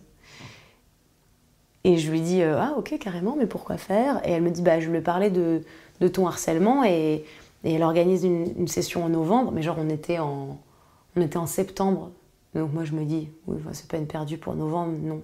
Je vais la rencontrer, c'est cool. Je la rencontre très vite et je lui raconte mon histoire. elle m'écoute. Elle me dit d'accord, très bien, ok. Puis elle me dit, est-ce que tu penses que tu pourrais m'écrire un petit truc? Tu pourrais me. pour voir quoi. Et moi j'étais en mode, ouais, enfin sauf que c'est dans un mois quoi, donc euh, je vois pas ce que je vais pouvoir faire en un mois, madame. Et, euh, et je lui ai écrit des trucs, je suis assez inspirée, je sais de quoi je veux parler, il y a plein de sujets que j'aimerais aborder. Et puis je t'avais dit aussi un peu avant, j'ai pas envie d'en parler publiquement de ce truc-là parce que j'ai pas envie que des gens me découvrent par ça. J'ai pas envie d'être Marion, la meuf cyberharcelée. Genre je détesterais ça. Après tout ce que j'ai accompli professionnellement, après tout ce que je suis capable de faire, tous les scénarios que j'écris, toutes les idées que j'ai, tout ce que je joue, ce serait quand même carrément chiant que la seule chose pour laquelle on me connaisse, c'est parce que je me suis fait bolosser. Du coup, je me dis, je vais peut-être pas lui parler de ça. Et elle me dit, ben moi, ça m'intéresse, puisqu'on va parler d'égalité euh, dans l'espace public. Donc j'aimerais bien que tu parles d'Internet, vu que Internet est un espace public aussi. Et moi, je fais, oh, euh, ouais, peut-être. Puis je commence à écrire des trucs, et elle me rappelle, et de fil en aiguille, elle me dit, bah en fait, tu fais partie des... On était 25, elle me dit, tu fais partie des, des 13 derniers qui vont faire un TED dans deux semaines. Bonsoir. Et j'étais là, ok. C'était une des rares fois dans ma vie où je savais que je l'avais avant de l'avoir. Je, je, l'avais dans ma... Je suis rentrée dans le truc en disant Ok, je vais faire un TED. Je vais faire un TED. Et je prenais en compte le fait, même quand j'ai pas eu la validation, même avant d'avoir la validation que je le faisais, je, je savais que je l'avais. Parce que je le voulais euh, du plus profond de mon, être. Parce que je me disais dans ma vie, je veux avoir fait un TED. Alors je sais pas sur quoi, hein. potentiellement, ça aurait pu être sur la poterie. Mais je savais pas et je savais que c'était sur ma bucket list. Et du coup, j'ai fait un TED. Tu as fait un TED pour parler notamment de ça, c'est-à-dire euh, d'inciter les gens à, mettre des commentaires sympas. Bien sûr. Euh, d'inciter la majorité silencieuse à, dire des trucs, à mettre des cœurs, à, dire, exister, quoi. à dire merci ou à même critiquer de façon bienveillante. Euh, parce que ça c'est cool aussi la critique constructive. Je pense que tu n'es pas contre la critique constructive. Non, pas du tout. bah, c'est vrai qu'après ce qui m'est arrivé, il y a eu un stade où il y avait des critiques constructives entre deux menaces de viol. J'avais pas envie de les lire. Je veux pas te mentir. C'est entendable. C'est mais euh, surtout venant de mes proches par exemple, venant des gens que je connais dans la vraie vie, euh, celles où on peut se voir de visu j'avais pas envie en fait de discuter. J'ai envie de dire en fait là, pardon, mais je sais, je sais que j'ai eu tort, je sais apparemment que ce que j'ai dit c'était pas bien, donc en fait je te propose de bien aller te faire enculer. Mais voilà, c'était. Bien sûr je suis pas contre la critique constructive. Pourquoi tu dis que t'as eu tort? Sur quoi t'as eu tort? Non, mais moi j'ai pas eu tort, mais c'était ce qu'on ah me disait. Les gens te disaient que t'avais eu tort, oui. Oui, les gens me disaient que j'avais eu tort ou que j'aurais pas dû, tu sais, parce que c'est de ma faute. Ce TED a eu quel effet sur toi? C'était ouf parce qu'en fait j'ai ressenti une joie ultime à le faire, une satisfaction énorme à, être sur scène et à dire ça.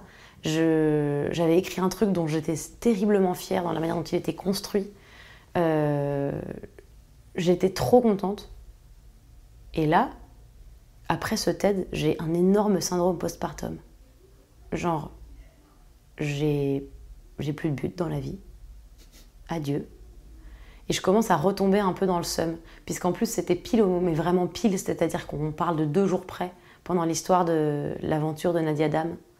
et où j'entends tous les médias dire oh, le cyberharcèlement, ça se fait pas trop. Et moi, j'étais là. Mais, genre, vous étiez où? Vous étiez où dans le monde quand ça arrivait à des gens qui n'étaient pas vos copains? C'était fou, en fait. Et euh, le plus important dans mon message, c'était vraiment de dire aux gens existez. Mais pas que sous cette vidéo, existez dans la vie. Genre, vous êtes un gars sympa, bah montrez-le. Montrez-le parce qu'on va pas le deviner, en fait. On peut pas le deviner. Et surtout, je voulais surtout qu'on noie la négativité dans le positif. Je voulais surtout me dire que j'imaginais que les commentaires c'était comme une grosse foule. Et t'imagines une horde de gens au concert de Green Day, il y en a cinq qui crient bouh. Si tout le monde se tait, on n'entend que ça. Maintenant, il y en a cinq qui crient bouh et tous les autres qui font ouais. On n'entend pas les cinq pecnos qui crient bouh. Et c'était ça mon idée, c'était on peut les noyer, mais pas forcément écrire un message qui dit je vois bien que des gens te détestent, mais moi je t'aime. Non, c'est pas ça. C'est juste noyons-les avec l'indifférence qu'on peut leur porter, tu vois. C'était ça que je voulais dire. Et euh, je referais bien un TED pour réexpliquer ce que je voulais dire dans mon premier TED, mais ça, c'est une autre histoire. Mais. Euh, et, du, et je, me dis, il tombe à pic, et ensuite il, sort sur Internet, et c'était ça que j'attendais, c'était de pouvoir le montrer à tous les gens qui n'avaient pas pu venir le voir. Cette vidéo a aujourd'hui presque 500 000 vues, je pense 419 000. Euh, Mimi en a écrit un super article, puisque quand, bien sûr, quand la vidéo est sortie, c'est ce que j'adore avec Internet, c'est que parfois il y a l'illustration même de ce qu'on est en train de montrer, c'est-à-dire on est en train de démontrer un harcèlement, cyberharcèlement, et à l'intérieur des commentaires, ça insulte, ça envoie euh, se faire mourir, se faire euh, suicider, se faire violer, etc. Ça a lancé une vague, et aujourd'hui je sais même plus à combien t'as de... En fait, c'est bon, on les a... Oui. Mais on les a pas juste bien nus. On les a surécrasés en fait. C'est-à-dire que j'avais peur d'une chose, c'était qu'en en demandant aux gens de communiquer leur satisfaction, non pas sous cette vidéo, mais sous toutes les vidéos dont ils étaient satisfaits, desquelles ils étaient satisfaits, et j'apprendrai à parler français dans un second temps, c'était juste prendre le réflexe de le faire systématiquement, de se dire, c'est pas juste sous cette vidéo parce que la meuf elle le demande. Non, j'étais pas en train de quémander du like, j'étais en train juste de dire, attention, si vous n'existez pas, vous n'existez pas. Et là, on n'est pas sur une majorité, on est sur genre une écrasante majorité. On est combien contre combien? 42 000 contre 6 000. T'as quand même 6 000 connards qui sont capables, en, France, hein, Bien sûr. qui sont capables de venir dire ah ouais. Oui. Voilà. En vrai, ils sont, un peu plus que 6 000, mais c'est cool de savoir qu'ils sont que 6 000. Bon, il y a sans doute des multi-comptes, hein, parce qu'on sait comment ça marche. C'est-à-dire que, en plus, parce que YouTube permet de pouvoir faire X comptes différents et qu'en fait, euh, tu peux, quand tu es vraiment complètement starbé, euh, d'avoir envie de dire en fait je vais créer 10 comptes et en fait avec 10 comptes je vais mettre 10 pouces rouges au lieu d'un seul. Mm. Voilà, c'est-à-dire que c'est la vie de ces gens, il faut le savoir. Je pense pas que les gens euh, le sachent derrière, mais nous en tant que modérateurs, euh, on les voit, on sait qui ils sont et en fait je pense que c'est important aussi de venir communiquer dessus sur la pratique de ces, de ces, de ces osos, quoi, de ces gens qui n'ont rien d'autre à faire que de, à un moment donné, vouloir te, te, te nuire. Pour moi, c'est un peu la cour de récré. Euh, où tu as, euh, tu sais, les gamins qui sont un peu euh, intéressés par cette fille qui, est intéressante et qui est populaire, et en fait que tu as envie de peut-être monter amoureux secrètement, tout pas te l'avouer. En fait, tu sais pas quoi, comment faire d'autre pour, la, pour lui porter de l'attention que d'aller l'emmerder. Tu vois ce que je, tu vois ce que je veux dire ou pas? Bah oui. et, et, pour moi, pour moi, tu as été un peu victime de ce, de ce truc de con de base qu'on apprend aux petits garçons. En fait, c'est en fait si tu sais pas comment faire pour euh, pour euh, plaire à une fille ou pour intéresser une fille, en fait, euh, taquine-la, embête-la. donc là, tu as la version hardcore plus plus. Hein. Oui. Mais d'ailleurs, c'est drôle ce que ça a apporté ses fruits vu que je suis maintenant mariée à l'un d'eux. Non, c'est faux. Bah non, ça marche pas. J'aurais trouvé ça trop drôle.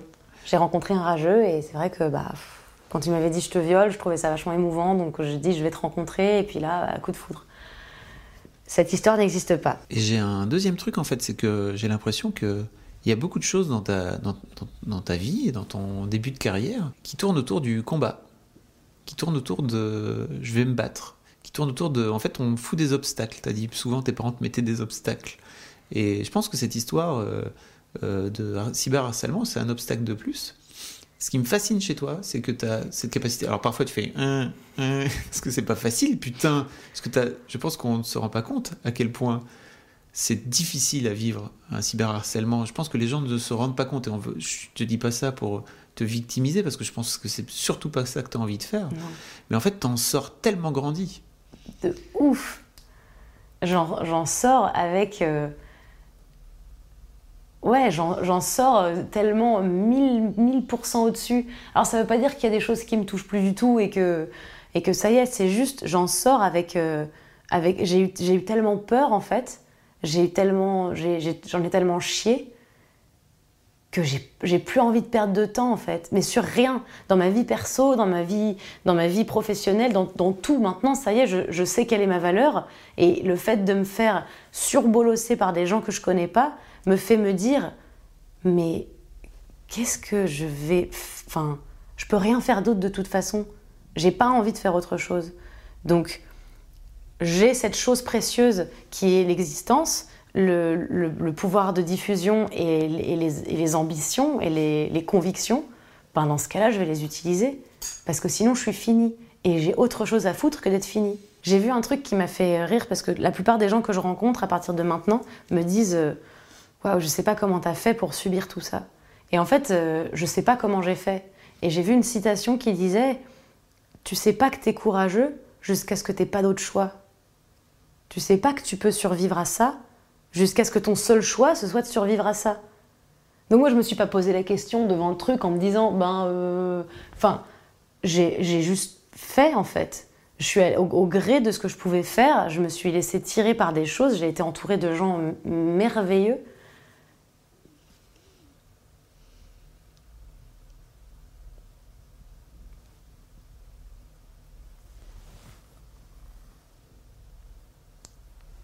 C'est le moment où tu pleures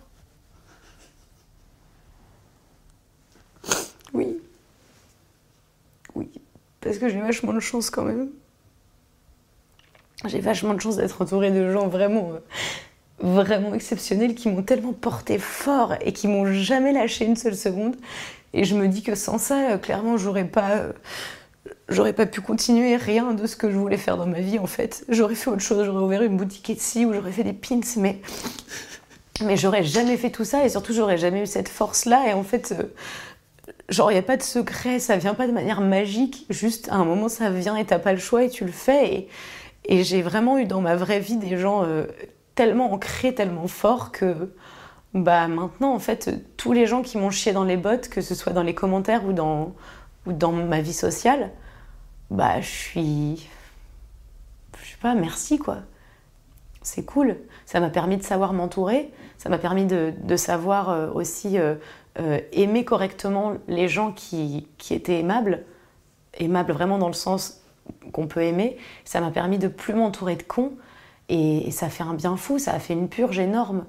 Et ça a l'air un peu condescendant ce que je dis, mais ça m'a permis de, me dire franchement, je vaux mieux que ça, quoi. Je vaux mieux que me laisser bolosser, parce que c'est pas juste.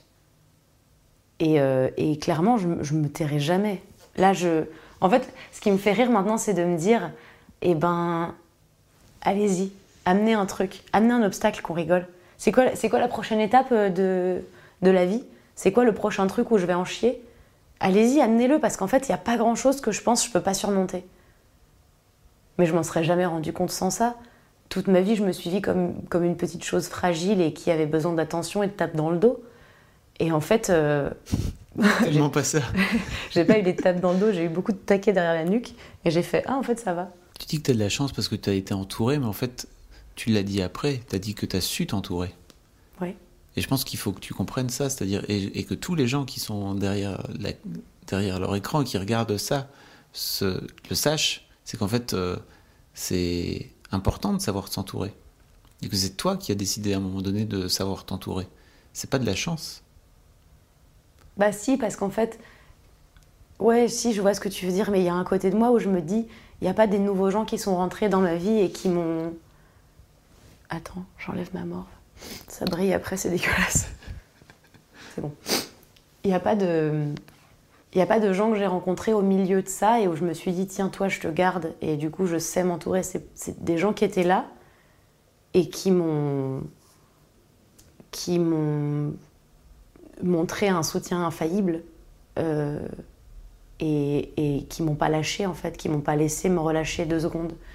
Et c'était chiant, il y avait des jours où c'était chiant, j'avais envie de, de gueuler, j'avais envie je me souviens le nombre de fois où je t'ai appelé au téléphone et où j'ai insulté la terre entière, où je t'ai insulté, où j'ai insulté toute ta famille et ses générations, et où tu étais là et tu me disais Ok, ok.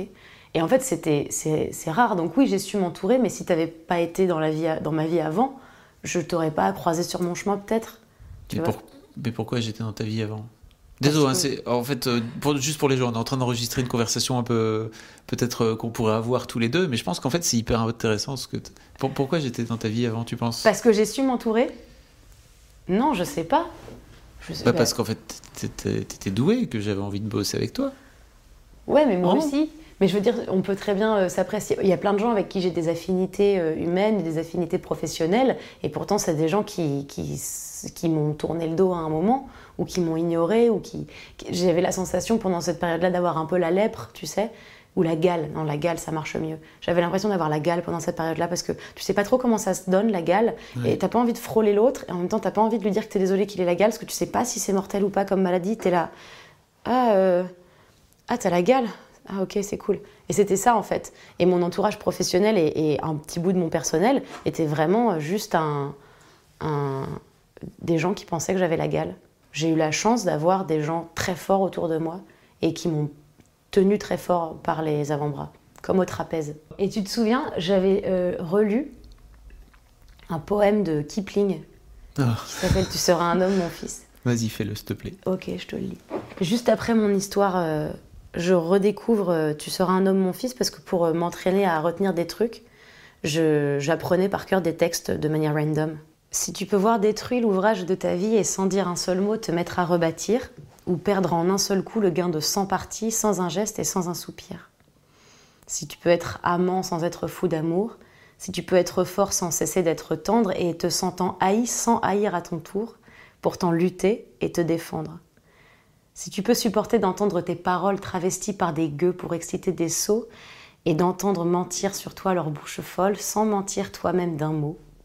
Si tu peux rester digne en étant populaire, si tu peux rester peuple en conseillant les rois, et si tu peux aimer tous tes amis en frères sans qu'aucun d'eux soit tout pour toi.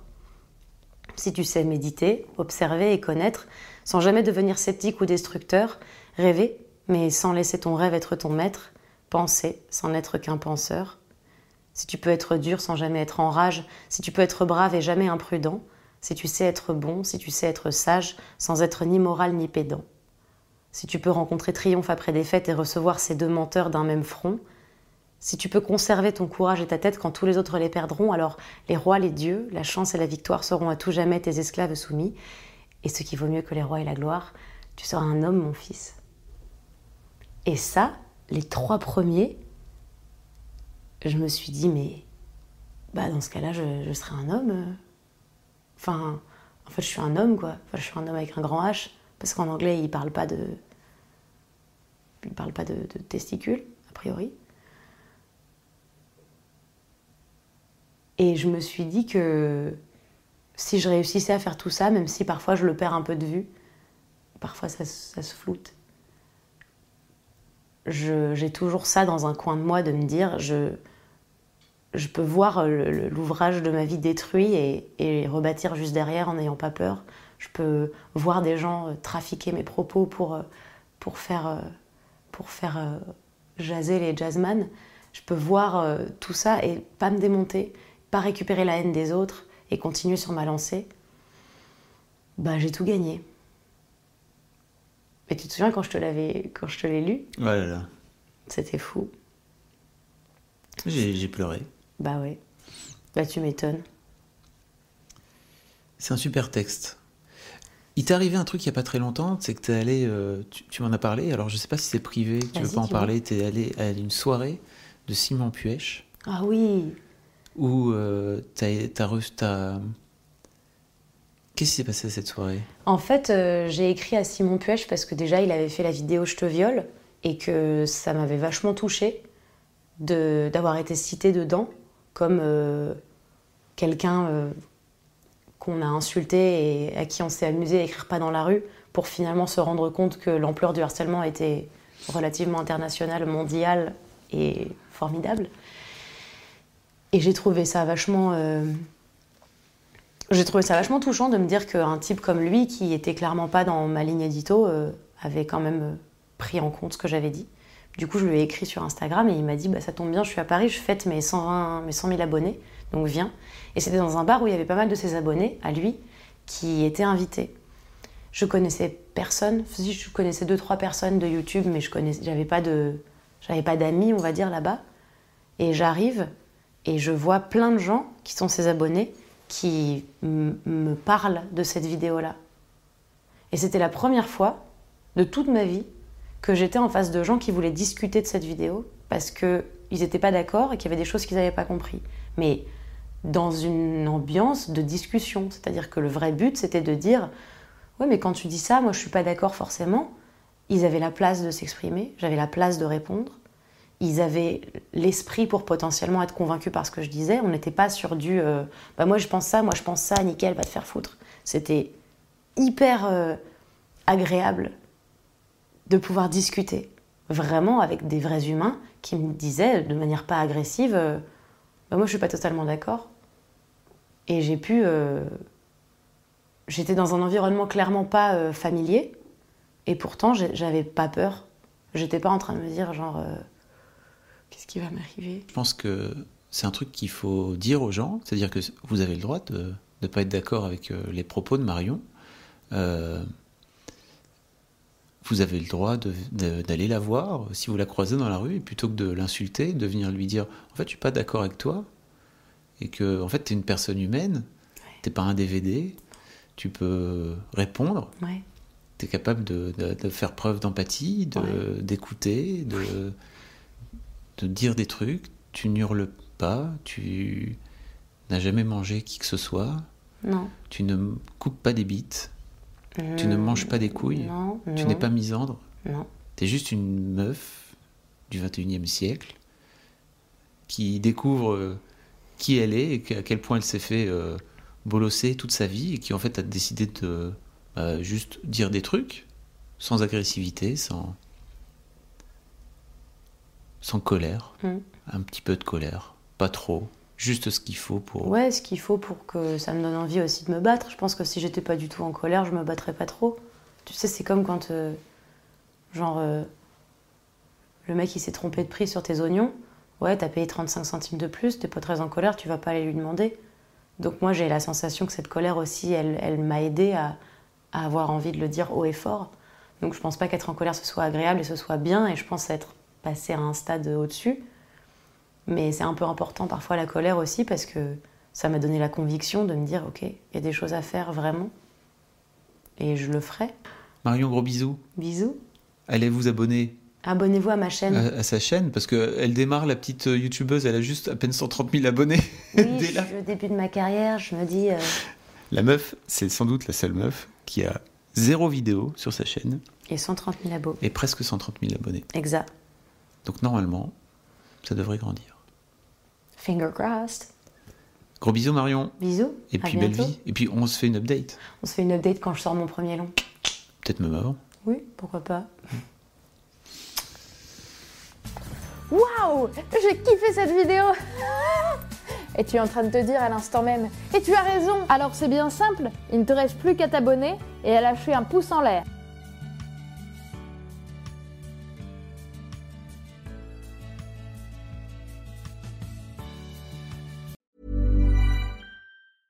Hey, it's Paige DeSorbo from Giggly Squad. High quality fashion without the price tag. Say hello to Quince. I'm snagging high-end essentials like cozy cashmere sweaters, sleek leather jackets, fine jewelry, and so much more. With Quince being 50 to 80% less than similar brands. And they partner with factories that prioritize safe, ethical, and responsible manufacturing. I love that. Luxury quality within reach. Go to quince.com slash style to get free shipping and 365 day returns on your next order. Quince.com slash style.